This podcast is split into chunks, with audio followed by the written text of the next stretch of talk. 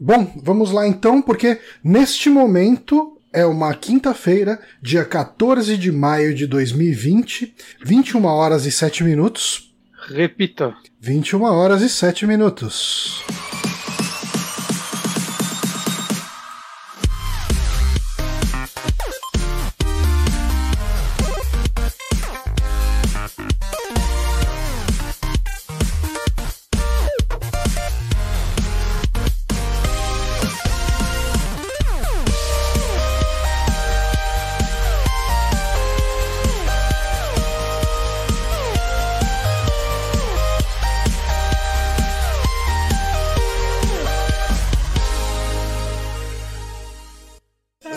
Pessoal, estamos aqui para mais um saque. Hoje, hoje é um programa um pouco diferente. Hoje vamos falar sobre Final Fantasy VII Remake com spoilers. Então, já fica esse aviso aqui de cara que uh, se você não jogou e se importa com a história e não quer saber absolutamente nada sobre o jogo antes de jogar, talvez esse não seja o melhor programa para você ouvir.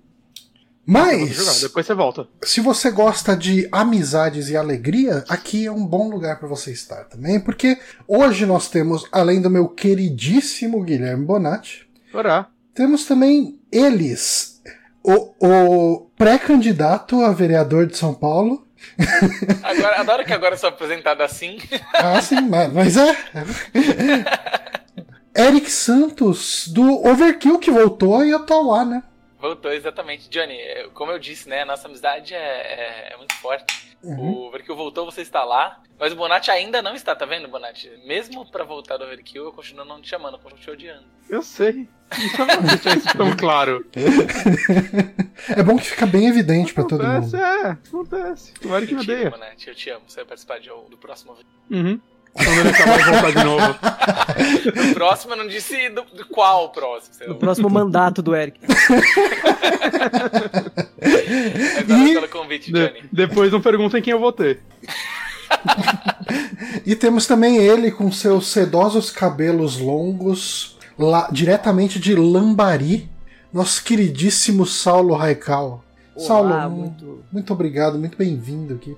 muito obrigado, obrigado pelo convite. E um grande abraço apertado a todos vocês três e você que está aí assistindo ao vivo na Twitch ou na versão gravada no seu agregador de podcast favorito. Ah, olha só, nada como uma voz de radialista aqui pra falar as coisas. E Cara, o, microfone na garganta.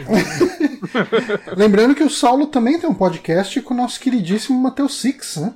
Sim, o Trouxe o Controle Podcast, 15 15 dias, falando coisas de joguinhos e de tudo mais. Eu gosto Ah, muito da dinâmica de vocês conversando. Eu acho que é, Ah. é muito gostoso ouvir vocês dois falando. Yes, melhor elogio. Bom demais. Ah, mas ah, hoje, então, nesse programa, nós não teremos o, o Amigames, não teremos nenhum quiz especial.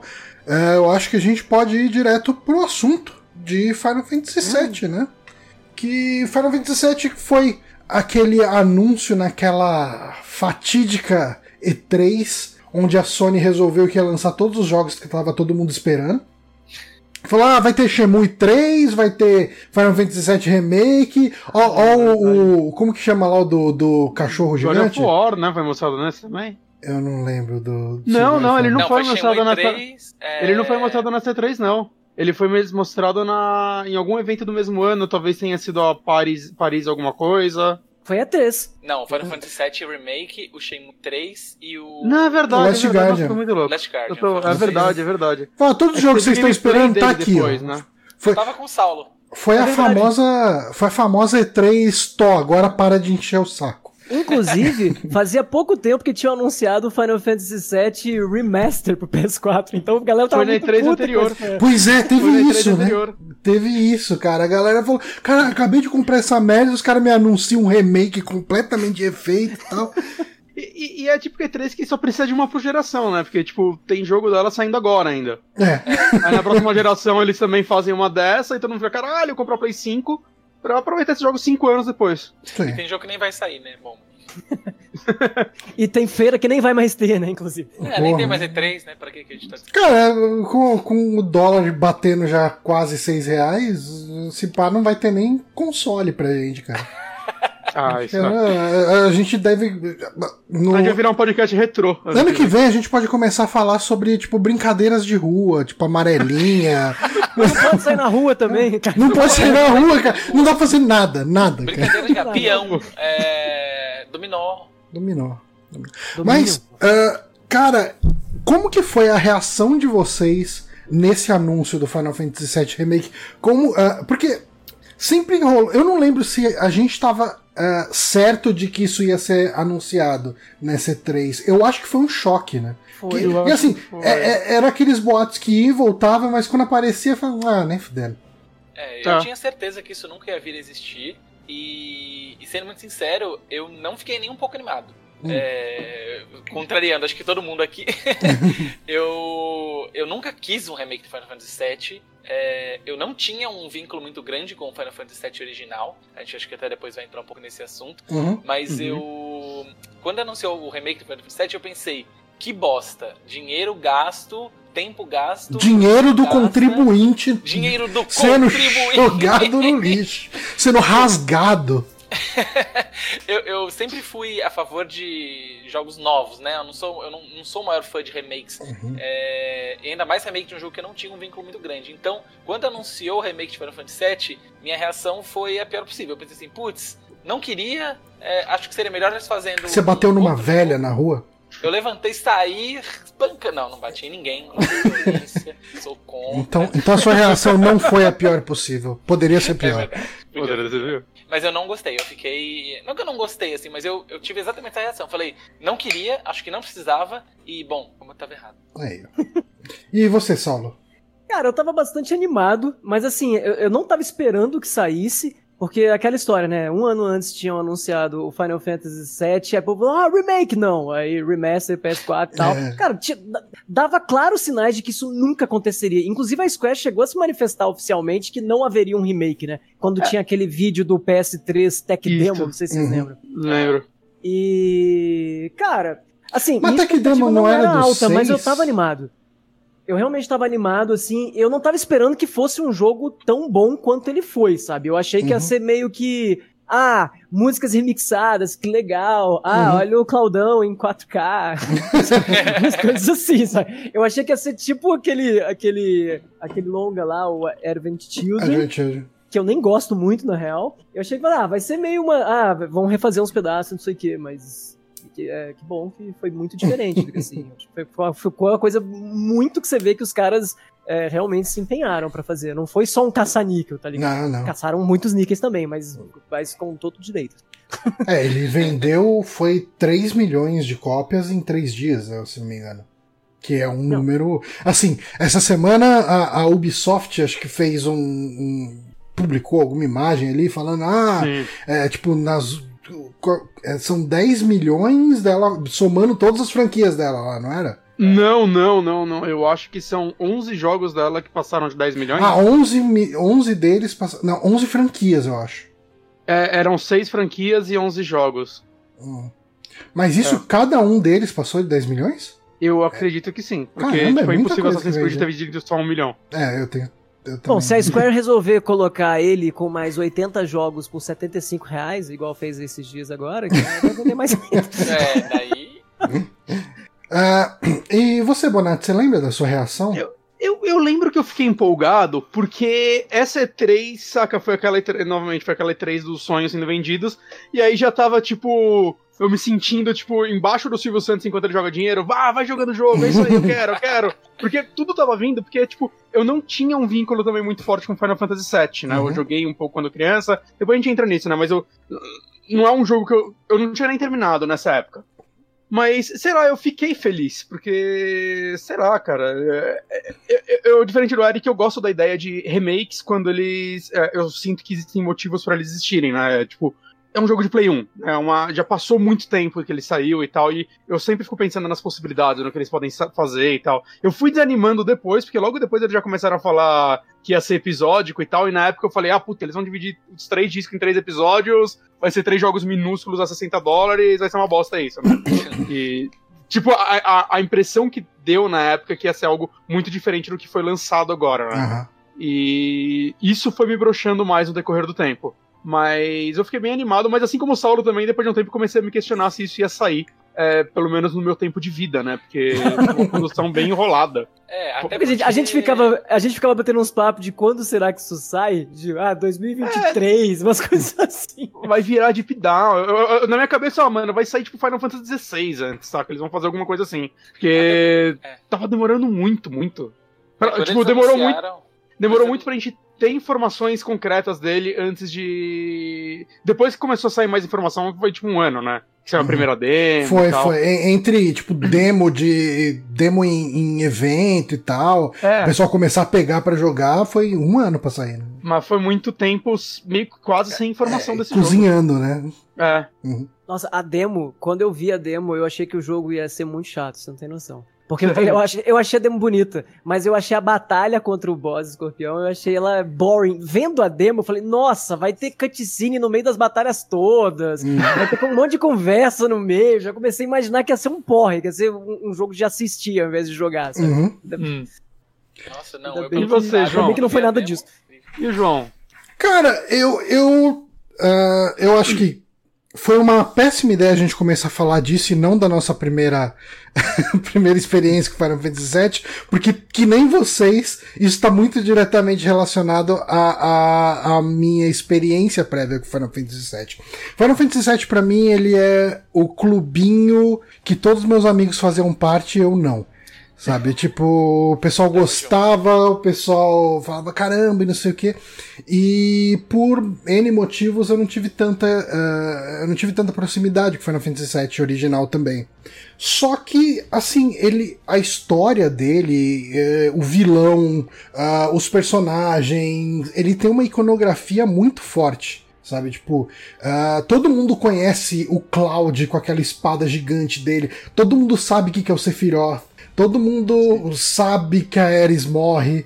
Todo mundo sabe, tipo, é, é, é, é, é tanta coisa. É tanta coisa que, que, ah, que mesmo quem não joga Final Fantasy VII sabe sobre Final Fantasy VII e eu nunca cheguei a, a experienciar, né, o Final Fantasy VII de verdade. Eu falei, putz, eu queria tanto jogar ele, mas eu tentei digamos, umas duas ou três vezes jogar o Final Fantasy VII original e não rolava pra mim, sabe? Tipo, eu amo Final Fantasy IV, eu amo Final Fantasy VI, eu joguei alguns dos outros, tipo, joguei o 3 de, de 3DS lá, joguei o, o, o 5 em emulador traduzido e tal, terminei, tipo, 10, o... mas a geração do Play 1, pra mim, ela é um vácuo, porque é, o Play 1 é aquele negócio de criar fundamento pra tecnologia 3D. Então as coisas não são top. Ele é um videogame difícil de revisitar, né? É. Eu acho que. Por isso que, assim, é, o Final Fantasy VII é meu Final Fantasy favorito, sempre foi meu Final Fantasy favorito. Uhum. E, mas eu tenho muita convicção de que porque eu joguei ele na época. Eu acho que se eu fosse revisitar ele poucos anos depois, talvez ele já não Oh. fosse. Posso entrar nesse assunto então sobre o contato com o jogo anterior? Eu acho que a gente tá evitando muito pisar nesse assunto. É melhor a gente ir direto pra ele, porque tá muito Não. ligado com a nossa reação com, com o 7. Porque é interessante ouvir o Saulo falar isso, porque pra mim, assim, quando eu era criança, eu joguei um pouco do Final Fantasy VII na casa de amigos e tal, mas eu nunca gostei dele. Porque eu não falava inglês, eu não entendia o que estava acontecendo e porque eu achava ele um jogo horroroso. Eu, eu- eu literalmente achava ele um jogo muito feio, é, tirando as cutscenes. Cara, ele foi o motivo de eu comprar o PlayStation, tipo. Tá ligado? É, então- Era esse nível de pilha. A gamers falava o tempo todo: a Square saiu da Nintendo e vai fazer jogos exclusivos para a Sony. É, não- Opa, vamos vender os Super Nintendo e comprar o PlayStation. e, assim, o primeiro Final Fantasy que eu fui jogar mesmo, acho que foi o 9. Então, né, o 7 eu não E tive o 9 é um jogo muito bonito. É, eu não sei. É, na minha cabeça é. Não, ele é, ele é. Ele é, um né? bonito, sim. E o que acontece é que depois que saiu esse. O trailer do remake, eu comecei, o caralho, mano, eu, eu quero jogar o remake, mas sempre que eu vou ver um remake, até assistir filme remake e tal, eu gosto de antes ver o original. É, é uma coisa meio minha, assim, eu gosto de criar essas comparações. Aí eu peguei e comprei lá na PSN o remaster, né? Uhum. E que todo mundo ficou decepcionado na época. E eu fui terminar ele, deve ter uns três anos que eu peguei ele pra jogar, e quando eu joguei ele, eu saí completamente surpreso, assim. É, eu, eu fui uma pessoa que, pelo pouco que eu sabia da história dele, eu era uma pessoa que até criticava o set, porque misturas de memória de infância com informações meio quebradas que você vai colhendo em vídeos e podcasts, e eu, ah, mano, esse jogo é só hype, sei lá o que lá. E eu sinto que eu tomei na cara, assim, porque eu saí completamente apaixonado por ele. Inclusive, é, eu acho engraçado que todo mundo fala da morte da Aerith e na minha cabeça, tá, esse é o grande acontecimento do jogo, né? E depois disso, é só conclusão, algo do tipo. E quando eu joguei, eu fiquei tão feliz que todo mundo só fala disso, porque eu acho que nem é o melhor momento da história, nem é a. Desenvolve é, muito mais, né? Não, quando começa a desenvolver a história do Cloud, é, eu não tinha ideia de nada disso. Eu não tinha ideia, então a partir dali eu pensei que eu não ia conseguir absorver nenhuma coisa nova do jogo grande, né? Ah, na minha cabeça eu, eu sei de todas as coisas grandes desse jogo. E quando começou a contar a história do Cloud, eu fiquei, eu, como assim ninguém fala sobre isso, que é dez vezes mais interessante uhum. e, e, maluco e que foda. Até, eu até acho que no cast de hoje vale a pena, talvez a gente não não se aprofundar tanto nisso, que eu acredito que muita gente não jogou original e acha que a morte da Aerith é a grande coisa e vai acabar tendo uma grande surpresa jogando os próximos capítulos quando saírem daqui a 32 anos. Uhum. E ele se tornou, assim, um dos meus RPGs favoritos, assim, da vida, assim, fácil. E é legal, foi uma relação parecida com o que eu tive com o Chrono Trigger também. Quando eu peguei ele no DS, eu, ah, deixa eu ver esse RPG de Super Nintendo como a galera gosta e, tipo, pá, tapa na cara o tempo todo. E que jogo fantástico, saca? E aí você vê que muitos jogos você vê que envelhecem meio mal, mas parece que no gênero RPG, pelo menos os mais clássicos, ou com que a galera realmente já gostava muito da história naquela época, eu acho que eles conseguiram sobreviver bem ao, ao tempo, porque realmente eles tinham algo de especial lá. E, sei lá, para mim foi uma grande surpresa jogar ele depois de adulto. Saulo, a, a, sua experiência prévia com Final Fantasy VII? Cara, eu. Assim, eu, na época tava todo mundo esperando, pelo menos eu e meus amigos que jogavam RPG, tava todo mundo esperando o Final Fantasy VII do PlayStation. A gente, todo mundo jogou ele japonês com guiazinho de nome dos itens, etc, sabe? É, cara, era, uma, é, era um evento, assim, absurdo, sabe? Eu lembro que tinha as traduções... A gente usava as traduções da Gamers, né? Que para saber hum. o que, que era sobre o sistema de matéria e tal. Pô, o jogo você com 12 anos jogar um RPG japonês com todo aquele negócio, cara, era, era, bem complicado. E eu lembro certinho da gente ficar jogando a versão japonesa até chegar o americano. Tanto é que eu não zerei a versão japonesa.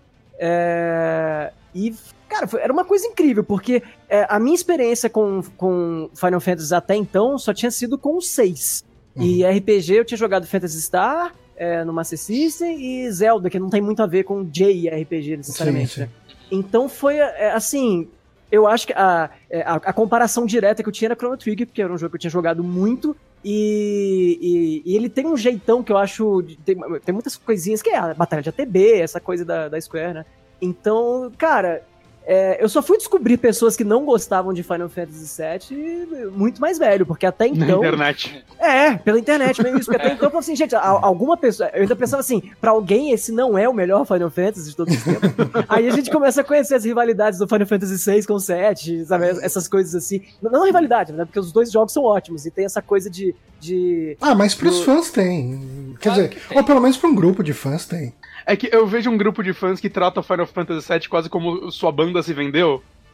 Saca? É... é... porque ele ficou. É, foi, foi onde, acho que foi onde a franquia Exploraram demais. É, é. Porque saiu um monte de, de produtos baseados nele, né? E antes Final uhum. Fantasy era uma experiência mais fechada. Você jogava Final Fantasy VI, que delícia, acabou, acabou. Sabe? Você não vai ficar é, revisitando a história de não sei quem, uhum. sabe? E, e, prequel de fulano, sequel de, de sei lá. O 6 nunca teve nada fora o jogo, né? Tipo um... Ele teve Até um remake de tem... Android muito bom. Um o quê? eu não vou nem falar desse assunto que o Eric leva pro lado pessoal.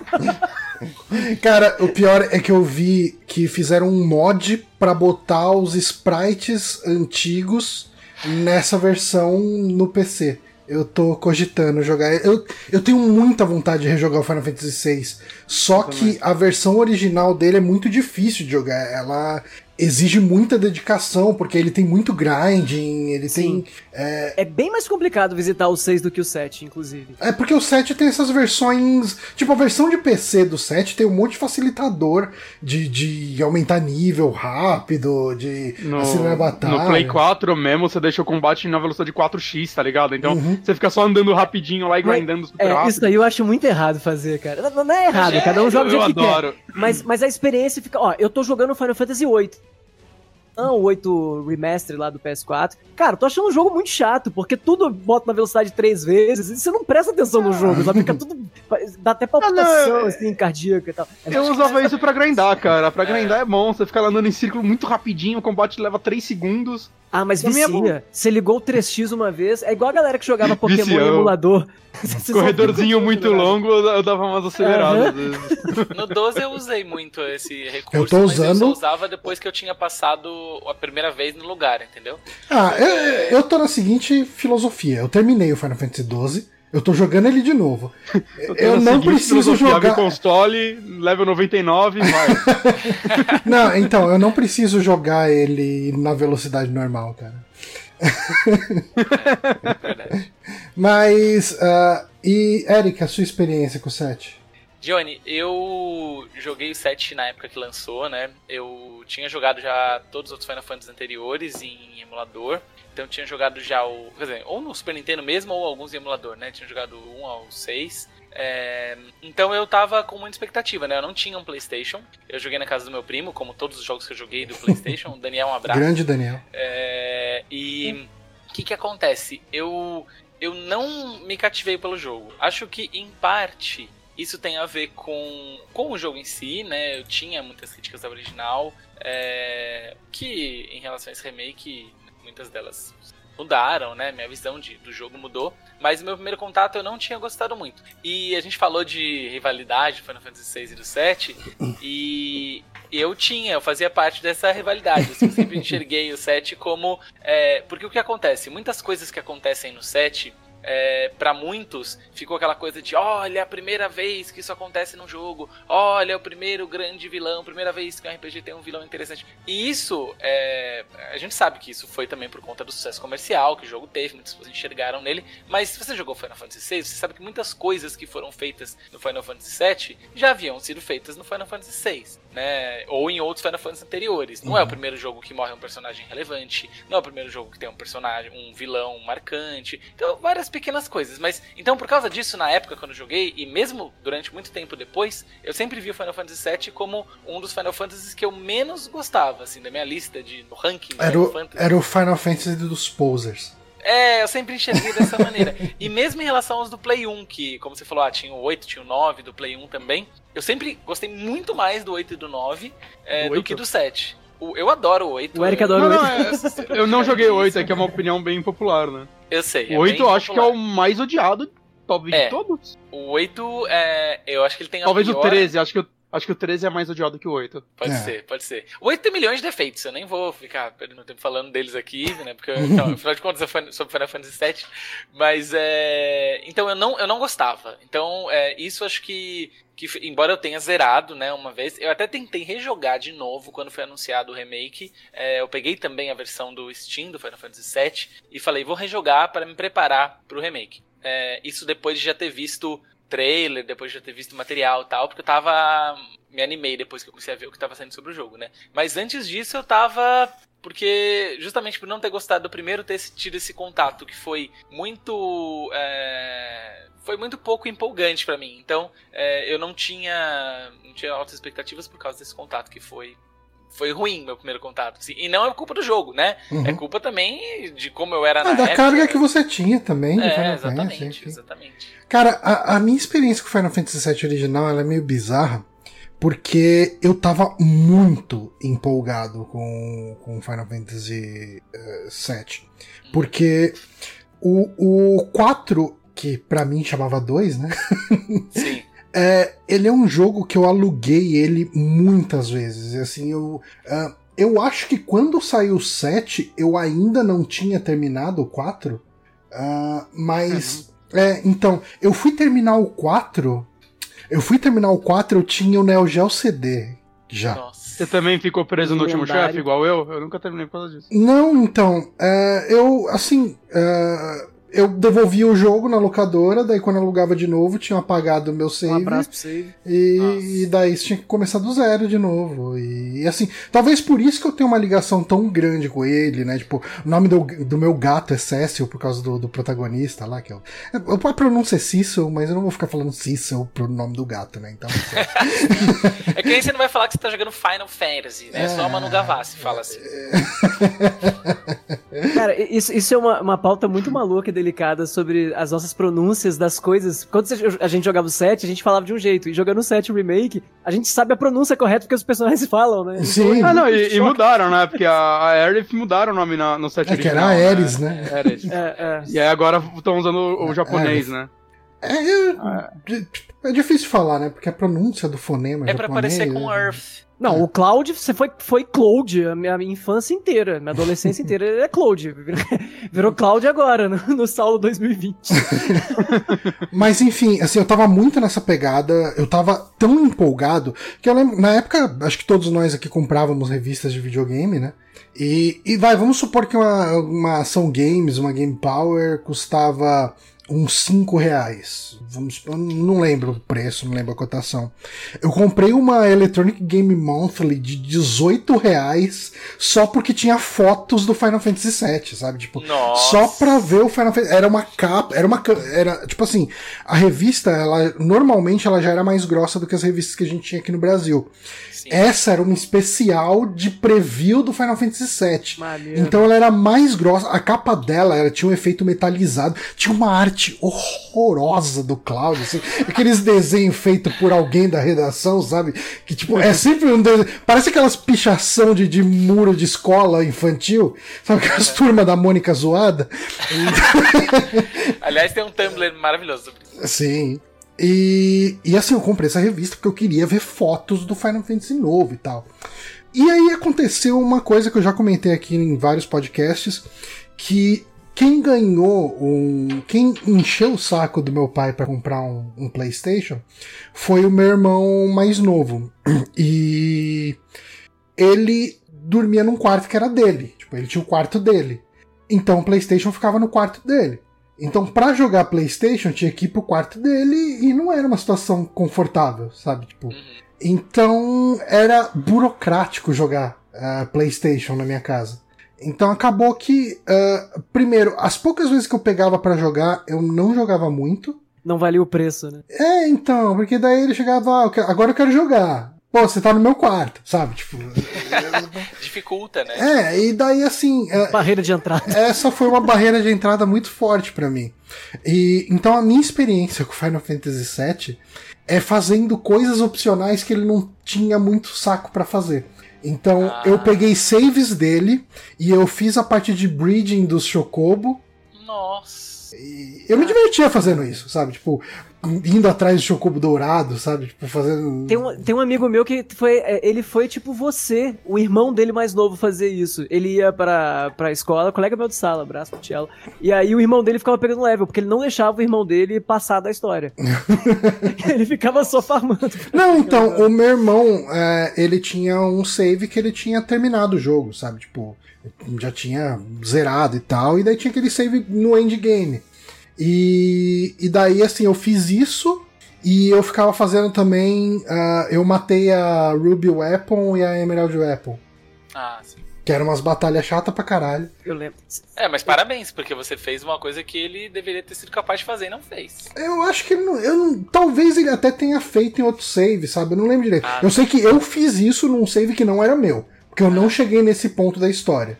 Mas foram coisas que. Tipo, uma coisa que eu lembro, vai. Final Fantasy VIII, eu ficava colecionando as cartinhas, sabe? Tipo, eu usava um save game melhor. pra ir atrás. Ah, eu pegava as revistas, né? Ah, quem tem tal carta? Putz, é tal cidade, tal lugar, isso aqui. Aí eu ia lá, eu fazia só as coisas para pegar a carta e ficava jogando o joguinho das cartas. Mas sabe? é a melhor coisa do Final Fantasy. Inclusive, estou jogando o Triple Triad, o jogo de cartas, a versão oficial de, de celular vocês não jogam, por favor, joguem. Vamos depois batalhar, porque é muito.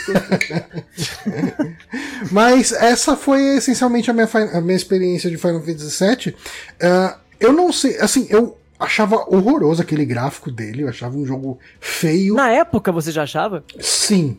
Sim. Sabe, sabe que Porque, isso eu, porque eu- já tinha jogo boni- mais bonito que ele no PlayStation. Eu, eu olhava pra ele e falava que era, os personagens eram mini craques. Mas é Parece sério, eu achava feio. bonito, cara. Eu, assim, é, sabe essa coisa da CG tá de um jeito e os personagens de outro? Me, Uhum. me passava direitinho, assim, me, me passava pra trás numa boa isso aí, sabe? Tipo, até pegar, vi outra geração e eu falar, caraca, como esse jogo era feio, tá ligado? É, eu acho que é, o problema é que quando você comparava com jogos é, do final da geração do Super Nintendo, Uhum. é, eles eram Uhum, muito uhum. bonitos, né? E alguns mesmo com cenários meio pré-renderizados, por exemplo, se você pegar o Donkey Kong Country 3, por exemplo, jogo lindo demais. E, me- e mesmo com aquele tipo de, de, de cenário que você via no Final Fantasy VII, que são aqueles fundos pré-renderizados em Sim. 3D e com o personagem poligonal se movendo ali no Eu meio. acho os fundos do Final Fantasy VII muito bonitos. São bonitos. Sim, Só que e na época eles eram comparados- mais bonitos, né? Do que É. se você for jogar hoje os que são remaster, é, eles você vê ficam pré-renderizados em um diferente, e o né? outro não, né? É, Eu, eu acho que o problema aqui é que Final Fantasy VI ele é o top da pixel art.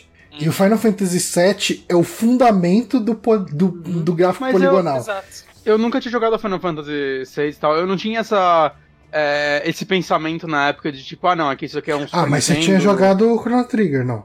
Não, não, fui jogar Chrono Trigger só no DS. A minha comparação era com outros jogos de Playstation mesmo, sei lá, um Tomb Raider da vida. Uhum. Mas, saca? Os de personagens que pareciam. Que pareciam personagens, né? Teoricamente, Ah, mas-. A Lara Croft do Tomb Raider 1 parecia personagem?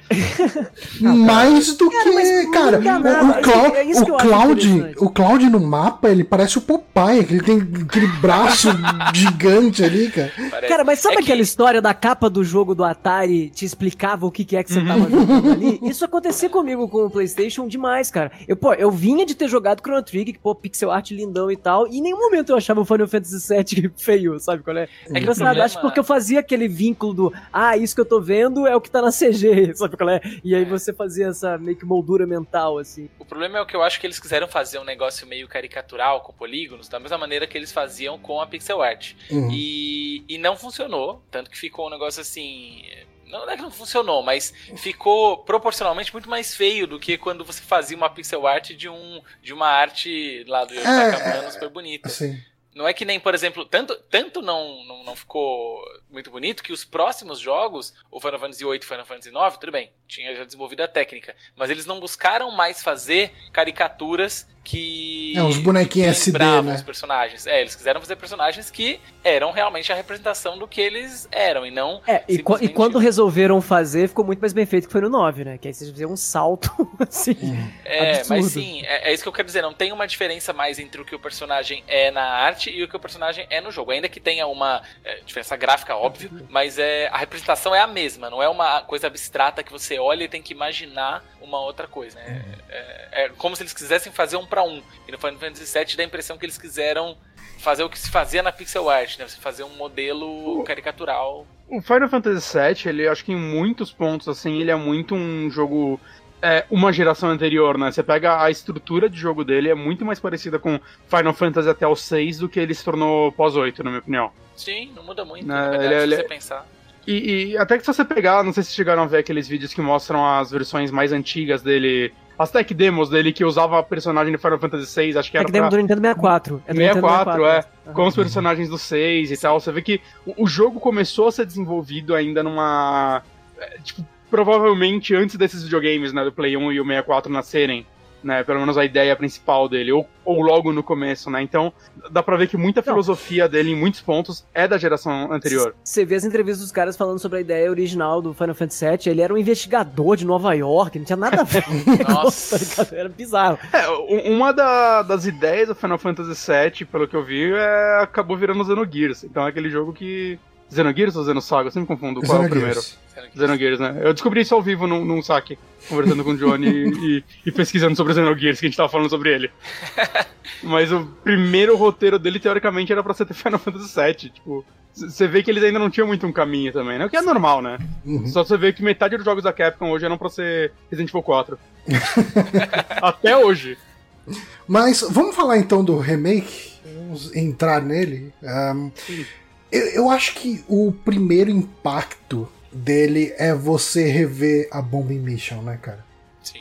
É, eu, eu acho que ele já abre por mais que o Saulo tenha comentado que ele viu, não gostou Qu muito. Quando eu vi, eu não gostei. Quando eu joguei, eu fiquei apaixonado. Mas quando uhum. eu vi, na BGS, uhum. o, eu já tinha visto os videozinhos. Aí na BGS dava pra gente ver, né? É, se, uhum. se, você tivesse muita sorte, você conseguia jogar. Mas assistindo e eu vendo o tempo toda aquela batalha lá, eu achei que, que eu não, tinha me pegado ainda. Eu só achava bonito. Quando eu joguei, cara, não tinha dúvidas que ia ser um jogo maravilhoso. Eu, eu não sei, cara. Eu acho que a Bombing Mission do Final Fantasy VII Remake ela captura o sentimento. Que assim, por mais que eu não tenha terminado Final Fantasy VII, eu joguei o começo dele. Então, assim, uhum. tipo, Bombing Mission, eu, eu, eu conheci essa parte.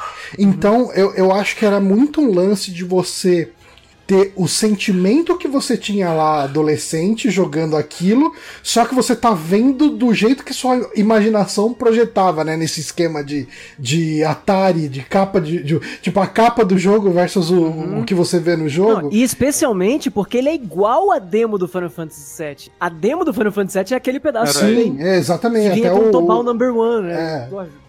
Então Sim. era incrível, incrível. É, é magistral. Esse, esse, esse início dessa, desse, do jogo, né? O capítulo 1 que é a Bomb Mission, ela é, foi feita, refeita magistralmente, assim. É, é, uma coisa que desde a primeira vez que eu vi o, os primeiros vídeos, né? O contrato do Saulo, foi aí que o jogo me comprou. Uhum. Todas aquelas minhas é, impressões de que, ah, não deveria, não deveria gastar dinheiro com isso, ah, mas é o Nomura, o Tetsuya Nomura, ele não vai entregar nunca, isso vai ser uma porcaria, uhum. não, não vou apostar. Quando eu vi a Bomb Mission... Você tá mexendo numa fanbase agora. Não, não, eu sou a fanbase do Nomura. eu, eu sou, sou, o cara que jogou todos os Kingdom Hearts do zero de novo antes de lançar o Kingdom Hearts 3. Eu, eu posso não. falar mal do Nomura, eu tô no meu lugar de fala.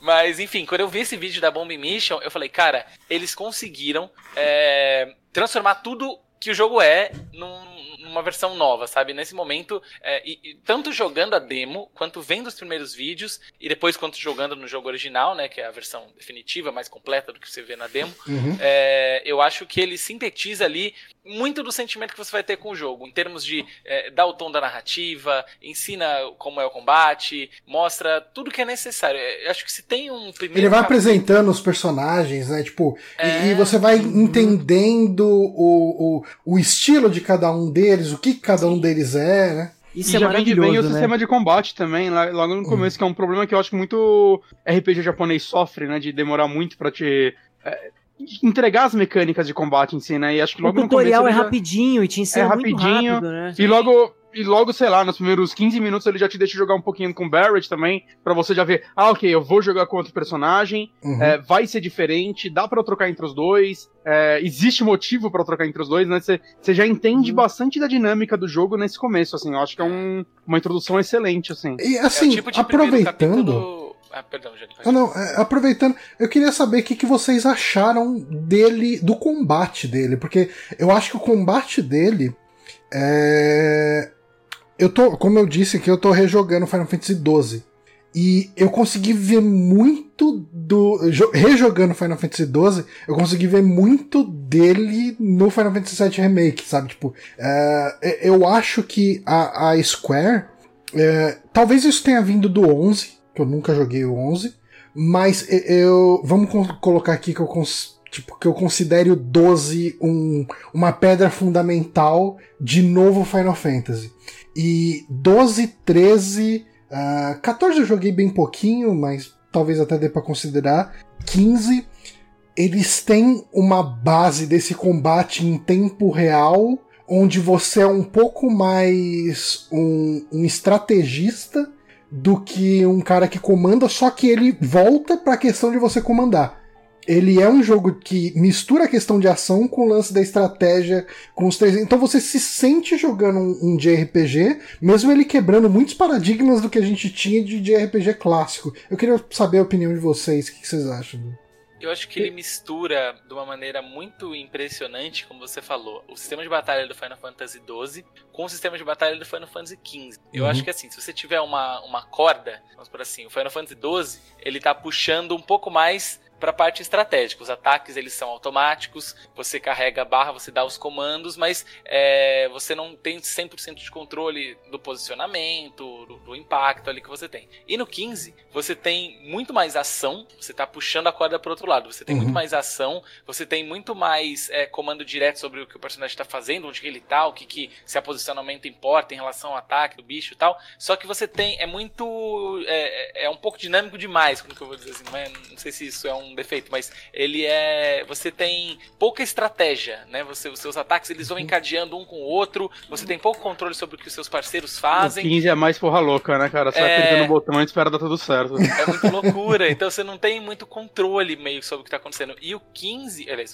o, 7, perdão, ele. O 17, ó, já tô, já tô olhando lá em 2052, quando vai lançar o Final Fantasy VII. É, o Final Fantasy VII Remake, ele, ele consegue juntar as duas coisas. Ele tem uma parte de ação muito frenética, muito dinâmica, muito ágil, e ao mesmo tempo você tem é, a parte estratégica de dar os comandos, de trocar os personagens, que não interrompe, não é lenta, digamos assim, como, uhum. né, como no, no, ritmo que o 12 era. O 12 é um jogo um pouco mais lento nesse aspecto. Sim, sim. Então ele fica. É, eu achei o 12, quando você troca de personagem, ele pausa, né? Tipo, é, é ele, não... é, é você pausa, escolhe o personagem que você vai trocar e uhum. volta. Tipo, esse é seamless, né? Tipo, você aperta ali pra cima, Sim. se não me engano. Não lembro qual era o botão, mas ele troca ele na hora e, e vamos é. nós aí.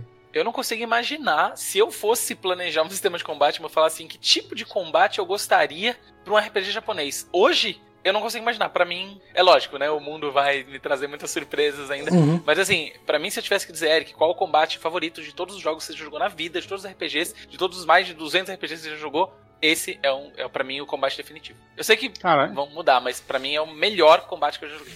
Olha, eu, eu, eu, tendo, eu, eu ele... tendo a concordar com o Eric, viu? Eu gostei é. muito do, do combate do Final Fantasy VII Remake. Eu, eu, eu gostei muito do combate dele, mas eu não consigo comparar o combate dele com outros RPGs, porque ele me soa menos. Saca? Tipo, eu não consigo comparar o combate dele com. Eu tô jogando agora Dragon Quest XI. Eu não consigo falar, eu prefiro esse a esse, porque é, para mim são dois universos muito diferentes. Hum. Saca? É, eu acho que o combate dele é basicamente o, o do 15 que acertou, saca? Com algumas coisas, tipo, ele ainda trabalha como um combate de turno em muitos momentos, né? Ele, no começo eu tentei jogar ele quase como um Dark Souls, sem esquivar de todos os ataques, e você vê que, tipo, não, cara, tem que usar defesa, você vai tomar dano, saca? Eu, não, eu, acredito que não tem como você jogar esse jogo sem tomar dano, uhum. ou algo do tipo. Ele ah, vai ter muitos momentos que você vai... Ah, não duvido da internet também. vai ter momentos que você vai, sabe, pausar para escolher o ataque, pausar para escolher um item, né? Ele, ele ainda tem a cadência de um combate em turno, mas ele é muito mais dinâmico, né? Eu acho maravilhoso, assim, eu acho que eles acertaram de forma perfeita, exceto quando tem muito inimigo na tela. Quando tem muito inimigo na tela, às vezes eu tinha uns flashbacks de Final Fantasy XV. Hum. Ah, era já, Queria tipo, acertar um sem querer tem, pro outro? Ah, tem quatro turrets, turrets aqui, três inimigos e um vo... inimigo voador nesse jogo tinha que ter se incluído. horrível. E Tem uma e aí, lógica tipo, meio estranha pra alguns voos, né? Você começa a, dar, a bater e esperar a barra encher e falar, agora usou magia e acerta o que eu quero. E de resto, é tipo, a é muito ruim, né? Porque você fica atacando e, e, você não atinge ele. Se você não tiver um cara ranged no seu time, tipo, é. você se ferra cara, bastante. Ah, ou o Cloud pula e dá dois, dois golpes, cai, pula, dois golpes, cai, e, tipo, é um inferno. Aí depois você descobre que você só precisa usar o Barrett e você termina o jogo com ele. É coisa mais linda que a Tifa voando na porrada num sujeito que tá a 300 e, metros de altura e socando. E, mas isso, isso é interessante agora também que você trouxe a Tifa. É, uma coisa que eu gostei muito desse jogo é todos os personagens que você controla têm uma utilidade, saca? Durante o jogo quase inteiro, eu usei muito pouco a Tifa porque eu não, ela parecia um Cloud mais fraco pra Nossa, mim. era quem Nossa. eu mais usava. Nossa, eu usava muito ela, ela, cara. Então, muito, porque, muito. Porque aí no final eu descobri que aquele golpe dela lá do triângulo, né? Que você dá level up nele, ele é roubado. Eles pagam os tipo, caras um bilhão, né? É, não, você enche a barra dela pra dar dois level up naquilo e dar o, o, que ela sai chutando e rodando. Mano, se eu soubesse disso no começo do jogo, o jogo ia ter sido tão mais fácil. Cara, tem um Esse vídeo é roubado, que o pessoal mano, compartilha, ele... aparece na minha timeline de 5, 5 minutos. Não dá pra fazer essa parada desse vídeo aí que você vai falar agora. É, cara, é, é incrível, o cara não cai, cara fica petecando, parece, parece King of Fighters 97, sabe? O cara fica petecando o, o inimigo e o inimigo não não cai, cara. Emenda Nier combo em combo. Eu falo, caralho, mano, como assim? Maravilhoso. É. E maravilhoso. isso era uma coisa que dava pra fazer? Eu não sabia. Esse combate, cara, eu acho que é engraçado. Pra mim, ele é muito cara de evolução de batalha de JRPG e eu não sei como voltar agora, sabe? Uhum. Eu acho que pra pegar uns novos de RPG pra jogar ATB simplificado assim vai ser muito chato. Porque ele equilibra o lance do ATB com ação.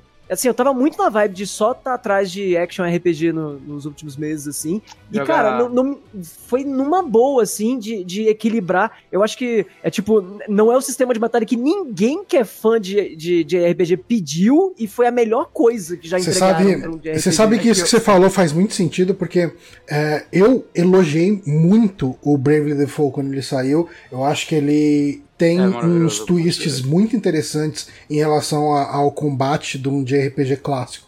O Octopath E- também. O Octopath também. É, se tem uma coisa que eu não critico nele é o combate. Não joguei Octopath por causa do Johnny. Abraço pro Johnny. Nossa, Tem cara. duas coisas Você que eu não fala mal nele. dele, eu, falo, e eu, eu vejo o preço e falo, ah, não Eu não joguei por causa do Octopath mesmo. Que... Ah, cara, a história dele é horrorosa, cara. Tá louco. Horrorosa. Mas, mas é lindo, hein? Bonito. É. Ele é muito bonito, ele é, É muito bonito. Mas enfim, A trilha é boa também. saiu É o. A trilha é muito boa. Saiu o, a demo do Bravely Default 2, né? No Que não é o. Bravely Second. É, é, o Bravely Second é outro rolê. Cara, e daí assim eu comecei a jogar essa demo, eu falei, ah, bacaninha, porra, que legal, eu tava com saudade disso, não sei o que. Saiu o Final Fantasy VII Remake. Eu comecei a jogar, cara, sabe que não bate vontade nenhuma de jogar Bravely Default 2? Tô muito triste, cara. Dragon Quest 8 é mó legal. 11 é mó legal, vocês deveriam jogar. Então, mas É, eu joguei, eu- ó, eu comprei na, na, na pré-venda o Dragon Quest. E quando eu joguei, cara, eu joguei ele 5 horas, achei super legal. Dali em diante eu não consegui mais ter vontade de jogar ele. Por causa das batalhas. Aí eu percebi que. Sério? É, é, porque ele é clássico demais. E a- o que a galera gosta dele ser clássico demais, eu já não aguento mais, sabe qual é? É que pra mim tá. Eu, eu acabei de sair de 100 horas de Xenoblade 2, aí eu fui pra Final Fantasy. Extremo oposto, mas pode crer. E, É, e agora eu tô no Dragon Quest, então é tipo, ah, ok, agora eu tô com um negócio Então, completamente diferente. É, E Isso pra mim, pra mim tá sendo bom. Eu tendo a concordar com o Bonatti, assim, eu, eu, gosto muito do sistema de batalha do 7, como eu falei, pra mim ele é o meu sistema de batalha favorito, mas eu não acho que ele substitui batalhas de turno tradicionais. Eu sou um grande defensor das batalhas de turno tradicionais, eu não acho que elas são algo a ser superado, eu acho que elas são é, um outro estilo de batalha que convive perfeitamente de acordo com... Tem pessoas que gostam mais de tática, né? É que nem Eu quando acho- saiu Breath of the Wild e uma galera começou a falar, agora é impossível voltar pros outros Zeldas. E eu, tipo, não, saca? É tipo, ele é tão diferente dos Zeldas antigos que eu não ligo de jogar um Zeldinha linear ainda. esse é. Saca? Eu Concordo não, e, e eu não sei, o Eric falou de combate favorito dele, é que eu, depois de 100 horas de Xenoblade 2, eu, eu amo tanto aquele combate. É só que levou também. 40 horas pra eu entender direito aquele combate. Então, assim, Até- depois de 40 horas quando eu entendi, eu achei maravilhoso. Final Fantasy VII foi 5 minutos, eu já tava entendendo É. boa parte dele. É Sabe que o Johnny tava falando de, de ver influência? Inclusive, eu vi esse podcast ontem. Tô falando do Final Fantasy XII. Uhum. é, e de como você percebe uma influência direta. E você vê que a Square tá realmente é, remodelando e afinando essas coisas. Porque a minha, o que eu percebi a influência não foi nem no 12 e nem do 15. Eu senti a influência do Crisis Core. Aliás, esse jogo inteiro Uhum. eu achei ele muito na pegada do Crisis Core. Eu acho que ele Mas é é- infinitamente é verdade, melhor que o Crisis sim. Core. Uhum. Mas a batalha lembra muito o jeito, os corredores, o jeito corredor que o Final Fantasy VII Remake tem, me lembra muito algumas passagens do, do Crisis Core. Eu acho muito assim, na minha cabeça ele, ele foi o, o, o Crisis Core, meio que o Crisis Core 2, assim, mega ultra remaster remake e tal, O saca? que você quer dizer com corredores? Eu não entendi. Tem muitas partes no, no jogo que ele é meio... Ah, Do mapa mesmo. Ele é muito guiado, a, a Ele é muito experiência guiado, isso, dele isso. é bem guiada. Ah, Até eu comentei com o Johnny outro, eu, eu comentei com o Johnny outro dia quando eu tinha ouvido a, a review dele do Final Fantasy VII Remake, que eu fiquei apaixonado na review, que eu tentava explicar o que, o que- alguma coisa, assim, eu tava achando maravilhoso e eu- alguma coisa eu ficava tentando, eu- o que que é que tá tão diferente nesse meio e é tipo isso, ele é muito, muito guiado, né? Só Mas que ele é de um jeito tão carinhoso que você não se importa com isso. Quando você para pra pensar, o- quando você joga a segunda vez, terceira, quarta e quinta, que você vê como ele te guiou o jogo inteiro, assim, sabe? Mas Fica você não mais sente evidente. também um pouco de, sei lá, desde o 10 eu sinto que Final Fantasy tem. Eu, eu não sei o 12, que o 12 eu joguei muito pouco, mas 13? o 10. O 13 O 10 eu é desisti muito depois de guiado. 200 horas que eu não aguentava mais. Eu, eu o acho 13 que é um corredor. O 15 ele é mais aberto também, mas é, tem momentos dele que vira corredor. Ele, Então, ele mas tem uma capítulos coisa específicos que- ele te solta. Uma coisa que o Johnny falou, falou no dia que ele tava fazendo esse, esse review, e que eu achei muito legal, que é, é que o, ele tinha falado que o, o Johnny de hoje já gosta desse tipo de coisa. É engraçado, porque eu hoje acho que se eu pegasse um RPG aberto demais, a minha tendência seria acabar não gostando. Até ia gostar, mas eu não ia talvez me entreter tanto quanto hoje que eles ficam um pouquinho mais fechados. Engraçado uhum. que uhum. esse lance de, de você e, e, sei lá, construindo de uma maneira que você. Ainda mais que você tá revisitando uma que... obra. Não é. adianta você abrir se você meio que já sabe tudo que tem ali. Né? Mas né? eu acho que muito disso vem do tipo de experiência que você tá querendo vender. Porque eu sinto que um remake de Final Fantasy VII. Eu acho que o grande. Eh, a grande jogada. Por que, que é legal um remake de Final Fantasy VII? porque é uma história que merece ser recontada. É, um dos motivos, vai, um dos motivos.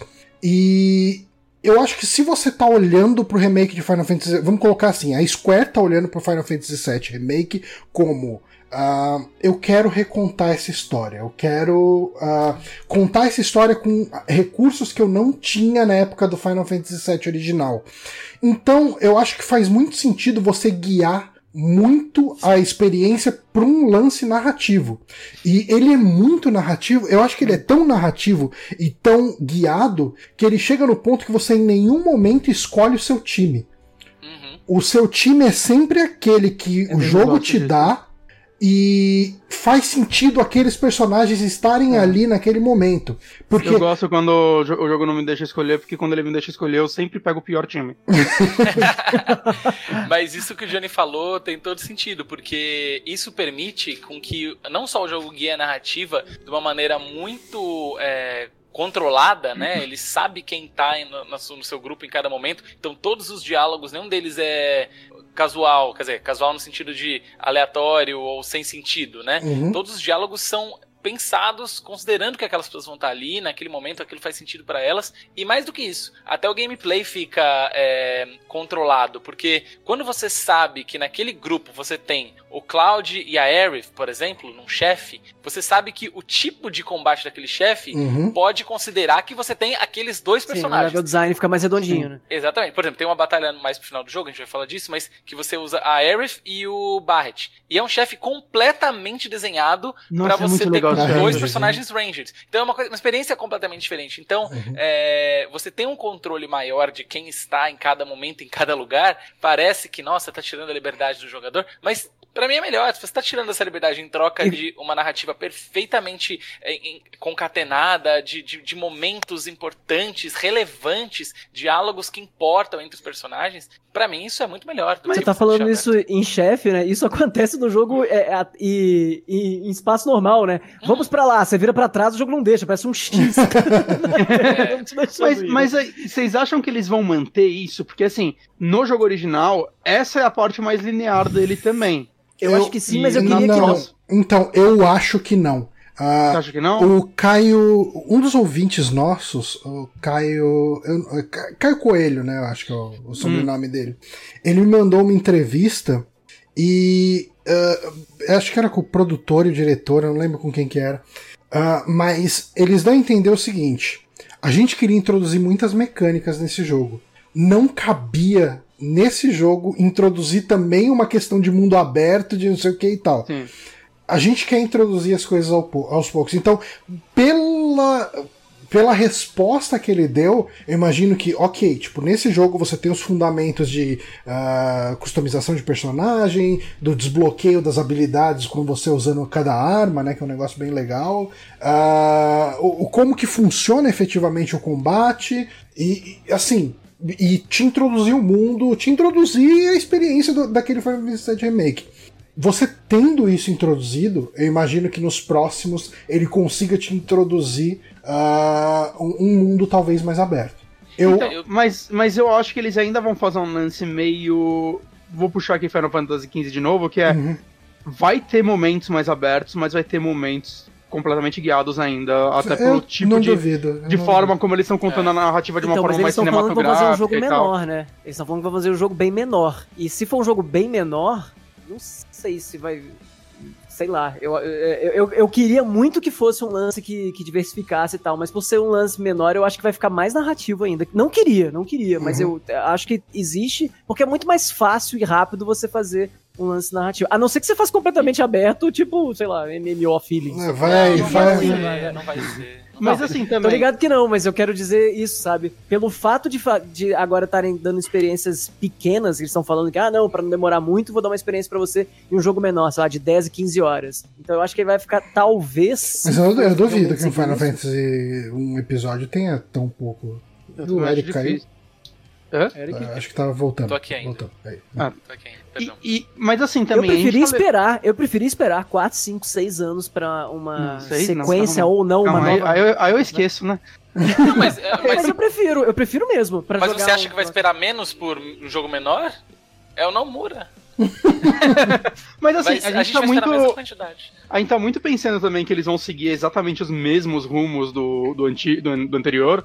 Mas assim, o final deste é meio que. O próximo jogo, se ele Sim, quiser pode ser algo ser. completamente novo, ele pode. Então. Pelo final eu, deste. Eu, eu tinha essa Spoilers, impressão spoilers, também. atenção, você que tá ouvindo. É, Ah, foi Pra quem, avisado, pra né? quem tava aqui no chat falou que quando tivesse spoiler ia ser mais Deixa eu só avisar. Acho que a gente vai falar um pouco mais disso quando a gente falar no final, mas eu. Essa minha impressão, Bonatti, que eu também tinha, foi afastada pela entrevista deles próprios, dos próprios caras que estão produzindo. Pois é, o eles jogo. deram uma regada, né? É, eles falaram que vai ser, vai ser a mesma história. Eles, só, Eles falaram, vão mudar. caralho, vocês viram Resident Evil 3? Que merda, deixa quieto. Cara, mas eu acho mesmo que foi de medo. Eu acho que foi de medo de fanbase, cara. Esse jogo só ficou incrível porque não tiveram medo de fanbase e agora eles estão com medo, eu acho. Um pouco pra falar, não, não, não, fica tranquilo, vamos seguir a mesma coisa e tal. Assim, é que eles podem ir seguindo, mas com twists, né? É, sim. Tipo, tipo Mortal Kombat 9. Não, sim, com certeza. Eu, eu, se tivesse que apostar, acho que vão fazer isso. Vão seguir é, com twists, assim como esse tem twists, mas talvez com mais twists do que esse primeiro. Então quem acha que é outro que vai morrer nesse? Boa pergunta. Cara, é, já, já pode entrar em quem eu vibrei quando morreu e quando descobri que não morreu eu fiquei puto. Ah, é, eu, eu Ah, eu fiquei não- em não choque, não. cara. Eu fiquei Oi? muito. Eu, eu não queria que aquilo acontecesse, cara. Não, Eu achei- então, eu, eu, pra mim, cara, esse momento aí, que, enfim, a gente tá falando do Barret, né? É, É. eu achei maravilhoso quando o Barret Eu, morreu. eu falei, caralho, porra, que legal, vai mudar, mudou tudo a história. Achei genial. eu achei Mudou genial. tudo a história. Tipo, vai virar outra coisa, sabe? Tipo, o propósito do Barret na história é muito diferente do propósito da Aerith na história. É, e, mas- e, e assim. Mas ele tem uma aquilo- filha, gente. Ah, hum, Cada um com seus problemas. cara, é, né? Nem dele é.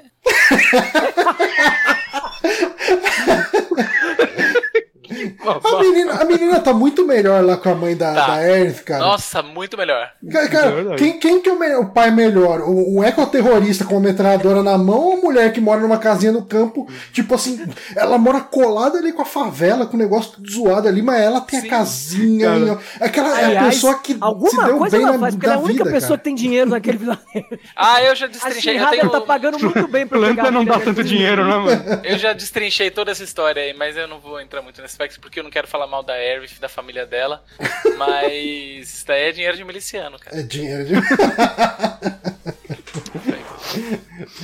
Mas, é, bom, que eu tava falando disso? Ah, tá. Então, esse momento, cara, eu falei, porra, tipo, ok, tem uma abertura pra um negócio muito legal aqui. Mas daí eles falaram, ah, não, e ainda falaram, não, não era pra eu morrer. Ah, não é pra você morrer, porque Mas- então é pra outra pessoa morrer, que todo mundo sabe que vai morrer. Então, mas aí o que acontece é que é, você dá um, um cacete nos dementadores no final. E aí eles não, não- Teoricamente, eles não vão mais se envolver, É né? que, tipo assim, não podemos mudar pro bem e nem pro mal. Aí você vai ter que ter o livre-arbítrio. É quase uma questão religiosa ali, como se É. você considerasse o primeiro Final Fantasy VII como é, uma religião e, e, né, uma coisa meio assim. E quanto tempo vocês levaram pra sacar que, tipo, os Dementadores e até o Sephiroth, eles eram meio... Meio que estão falando mais com o jogador do que com, com o Cloud, vamos dizer assim. Aí eu foi quando começaram a explicar de verdade na história. Até então eu achei os Dementadores um saco. Eu tava puto. Pra mim ia ser o pior jogo do universo se eles não, Não, tivessem aquela explicação, porque são os Dementadores. Eu- eu vi passei, o- Nossa, maravilhoso. Mas até então. eu vi o Heitor, antes dele terminar, ele teorizou isso, enquanto ele tinha começado o jogo. E aí essa sementinha ficou na minha cabeça, mas a hora que eu tive certeza, tipo, ah, é algo disso, é quando você cai na igreja e É. aparece um outro Cloud e fala que você algo como, ah, na minha época eu só tive algum ferimento na perna, sei lá o que lá, e você vai ficar aí quanto tempo? Eu tipo, ah, não, não, tá, tá, você tá falando do outro jogo, é óbvio Uhum. agora. Né, É, pra não- mim não foi na tem- igreja, mas não nessa hora. Pra mim foi na igreja quando eles estão tentando escapar da igreja. E uma hora a Aerith quase cai e, e um dos dementadores surge e segura ela, né? E daí ela fala, ah, mas eles estão ajudando a gente. Daí eu pensei, bom, é, acho que esses bichos aqui, eles estão. Eles servem pra garantir que as coisas aconteçam como tem que acontecer, pra guiá-los, né? É lógico, eu não sabia o que eles eram, né? Não ideia, mas eu tava Ele- já com essa impressão. É um Deus Ex Machina que você aceita mais porque o jogo tá te falando que ele é isso, né? Sim, a construção deles é muito boa. Mas antes de eu entender aquela construção, eu fiquei muito puto, cara. Muito puto.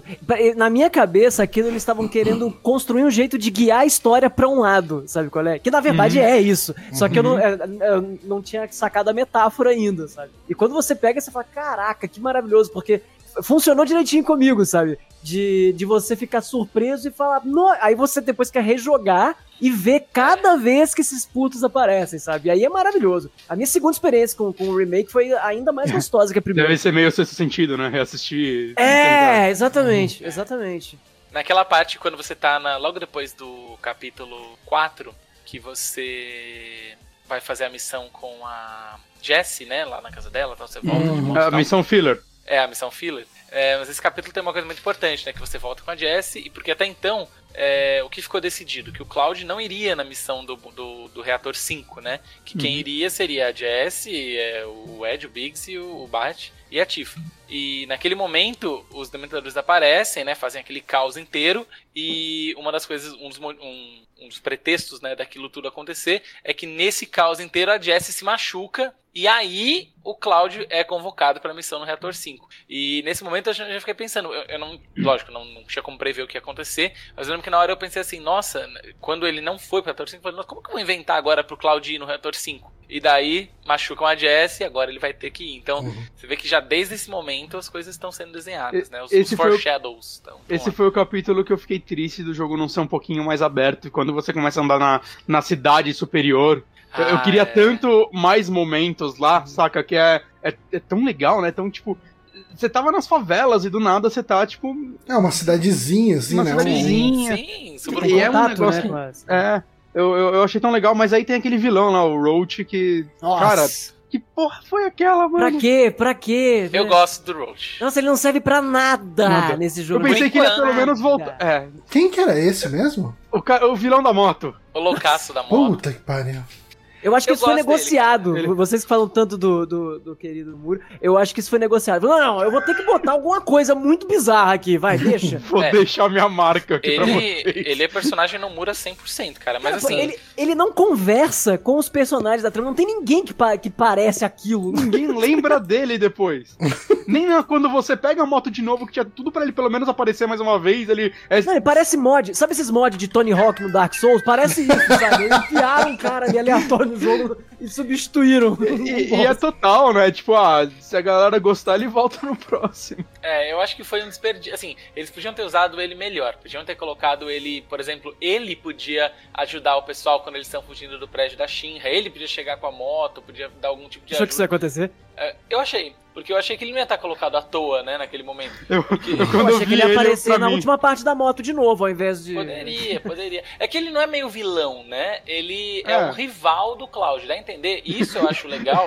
ele acredita que ele é um rival do Cláudio. É, sim. É porque. E ninguém, ninguém, o Claudio talvez nem nunca tenha visto falar dele. Aliás, fica meio na dúvida, não dá pra saber muito se Não, ele não. conhece ele ou não, né? Você acha que que, ele dá- conhece, sim. ele Eu, eu, eu, vi, eu vi de novo essa cena, acho que a gente uma vez conversou sobre isso. E, e Sim, na minha cabeça não entra que ele, que ele conhece. Não, ele, Eu ele não dá a senti entender que que ele conhece ele, que ele conhece ele da época, tanto que ele fala, ah, a gente aqui de novo, tá, não sei o que, você não lembra de quando a gente lutava naquela época, dessa vez eu vou te vencer e tal. Não, ele, ele manda um dessa vez, né? Mas ele manda pro Claudão. O Claudão eu acho que age muito como se. Que porra é essa, velho? Ah, mas é porque o Cloud é o Cloud, né? É, é, mas É. eu acho que fica claro que, assim, eu- e até eu gosto disso, porque a gente sabe pouco do passado do Cloud na Shinra, pelo menos nesse jogo, né? É, se a gente desconsiderar o que todo o conhecimento prévio de outros jogos, né? Você sabe pouco do passado do Cloud e até então, neste jogo, você ainda acha que ele foi um soldier, Uhum. certo? Você não tem esse conhecimento ainda de que ele não foi, de que ele absorveu as memórias, enfim. É, então eu acho Então, legal mostrar ah, outros soldiers. Falando um pouco sobre essa questão que, enfim, a gente não vai entrar muito a fundo nisso porque